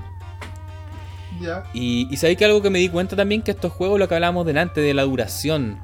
Estos juegos en general no eran tan largos. Estos juegos, tanto el Adventure Island, el Adams Family y, el Rigar, que era otro que también termina hace poco, son juegos que al final uno los puede terminar como en una hora, así como fácil. O, sea, si hacía un speedrun incluso menos, así como perfecto. Pero eran juegos que tenían tanta dificultad y tantas weas raras que yo cuando chico estos juegos los jugaba, moría, los jugaba, moría y nunca alcancé a terminarlos. Pero ahora que ya pude terminarlos, eran más cortos de lo que yo esperaba. Eran como el Rigar me pasó lo mismo. También el Rigar yo de chico lo jugabas. Es como lo que te lo que te decía yo, que ahora me volví a sentar a jugar juegos que cuando chico no podía mm. avanzar. Y ahora quizás de viejo uno tiene más paciencia o tiene más determinación a decir, ya, pero tengo que terminarlo, ya intentémoslo de nuevo. Así esa, esa repetición que tienen los juegos retro. También este juego, el, el Rigar, o Raigar, no sé cómo le dirán en verdad. Yo ahora también así como pensando en, modo adulto, así como, ah, ahora que sé inglés voy a poder también entender lo que me dicen estos ah, pelados que salen, estos como monjes y que al final te dicen puras casas de pescado. O sea, no sé si será un tema de mala traducción, eh, pero en verdad lo que te dicen tampoco aporta mucho, en verdad. Lo más probable. Entonces al final es una mezcla de repetición, de igual me ayudé con alguna guía que hay por ahí. Pero nada, yo encuentro que eso ha sido un buen ejercicio de empezar a pasar cosas que siempre tuve como pendiente. Y aparte también terminé algunas cosas en consolas más modernas. Eh, por ejemplo, acá estoy viendo de las cosas que tengo anotadas. Em, yo les recomendaba eh, de la saga Halo, que a esta altura ya uno lo puede considerar medio clásico porque ya lleva bastante años. Halo Reach es uno de mis favoritos. Por acá tengo también que estuve pasando los Doom, que también conversamos eso de en FPS. Eh, Doble Dragón 2 de Mega Drive, un juego que nunca le había tomado mucho peso, eh, porque para mí la mejor versión es la de NES, es uno de mis juegos favoritos de NES. Pero la de Mega Drive es un port del arcade, que el arcade es bastante distinto, entonces igual está, está bueno probarlo. Y también le contaba a Pepe, gasté mucho tiempo jugando Skyrim, que es un juego también que a esta altura ya algunos pueden considerar clásico, que también se lo recomiendo mucho, para mí es un, tremendo juego. Y, y eso, estuve como jugando varias cosas, juegos de siempre también, como hablamos de repeticiones, yo creo que una vez al año yo siempre juego el Batman de NES, siempre juego Street Fighter 2. Siempre juego Super Mario. Sí, ese es buen tema. Hay juegos que uno siempre juega por lo menos una o dos veces al año. Yo la otra vez conversaba con mi novia, Lola. Eh, yo le decía, oye, pero. Y ella me decía, oye, vaya a volver a jugar Doom. Oye, pero si el Doom lo juego todos los años, por lo menos una vez al mes lo juego. Aparte que el Doom también es estos juegos que tienen una comunidad que siempre están sacando niveles nuevos, mapas nuevos. Entonces siempre estoy como al tanto oye, sacaron un, un, pack de mapas de Doom 2. Ya vamos a probarlo. Entonces estoy ahí pegado dos, tres días pasándolo. Y es redescubrir el juego. Me pasa también con Castlevania fue no tiene que lo juego por lo menos una vez al año. Me pasa también con los Half-Life de PC. También los juego harto. Me gusta mucho la historia. Me pasa con, con varios juegos de NES, Mega Man 4, Mega Man 5, Batman también. Star Tropic, también un juego que por lo menos juego una vez al año. El Kirby. Y eso pasa de verdad, claro, tú lo mencionas, pero es cierto. Sí. Yo también te animo a que puedas hacer este ejercicio de como ir anotando los juegos y también a los que nos están escuchando, porque a mí saben que me sirve es que yo trato de llevar como este equilibrio entre juegos retro y juegos como nuevos no me gusta como quedarme pegado en uno. entonces eso me pasó porque últimamente estaba viendo que estaba como jugando muchas cosas como modernas, entonces dije ya, retro, y me pasé como todos estos juegos de NES. Ahora... Claro, depende de qué le llaméis moderna. Claro. Eh, yo por ejemplo ahora en juegos modernos estoy jugando Resident Evil 2, el remake que hicieron hace poco.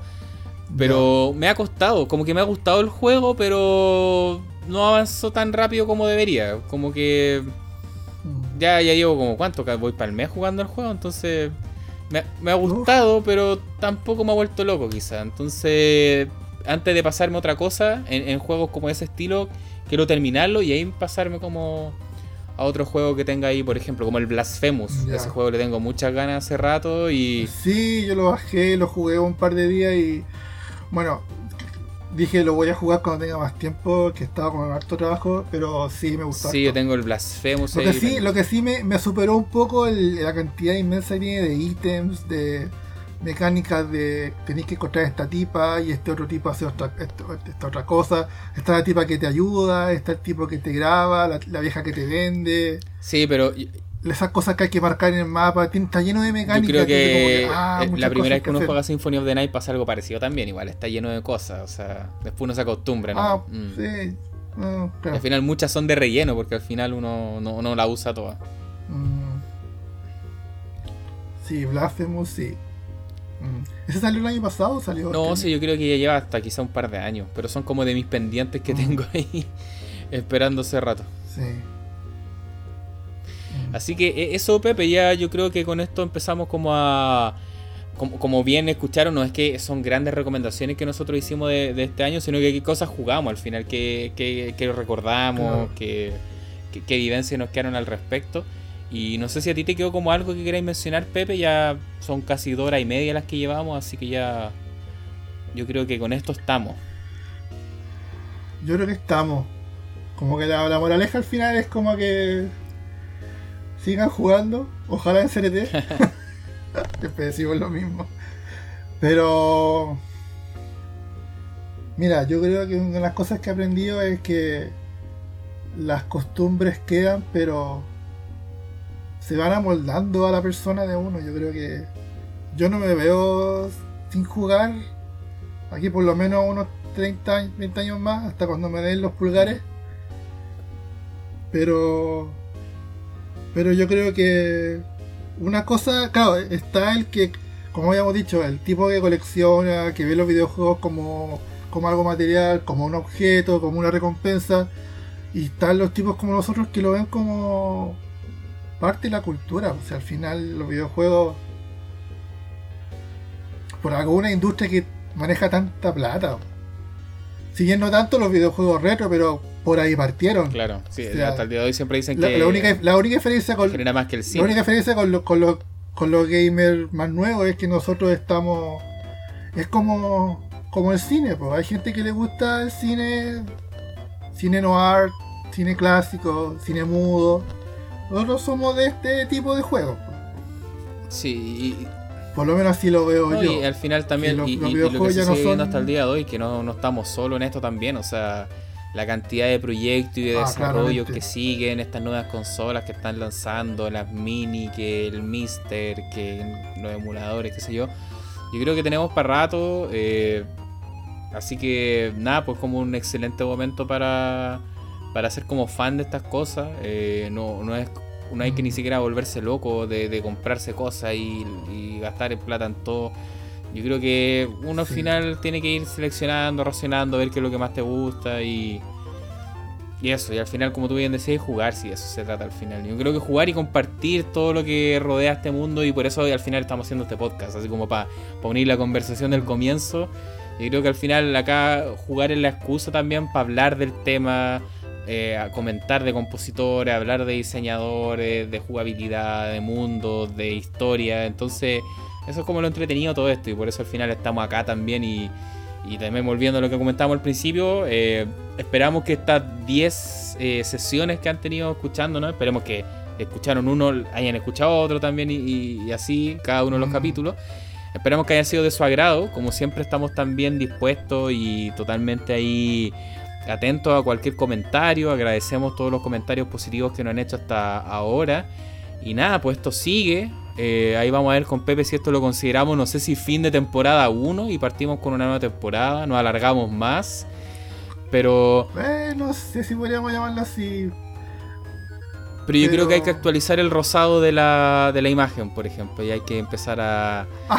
para que se vea algo distinto, por ejemplo. Ya año Ya, 2021. ya, ya, ya captó. Sí, Dale, dale, ahí, dale. ya, ¿viste? Sí, la paleta. Eh, hay que tú. actualizar la paleta, yo creo. Pero tú decís de, de, los- de los banners que hago o del logo completo. Ahí, ahí hay que verlo, usted es el hombre que manda, pero yo creo que hay que hacerle también ahí un, un update. Porque al final, claro, hay un aprendizaje, todo esto, y ahí yo creo que es distinto escuchar un capítulo 9-10 que un capítulo como el primero, que estábamos más tímidos, estábamos más cortos.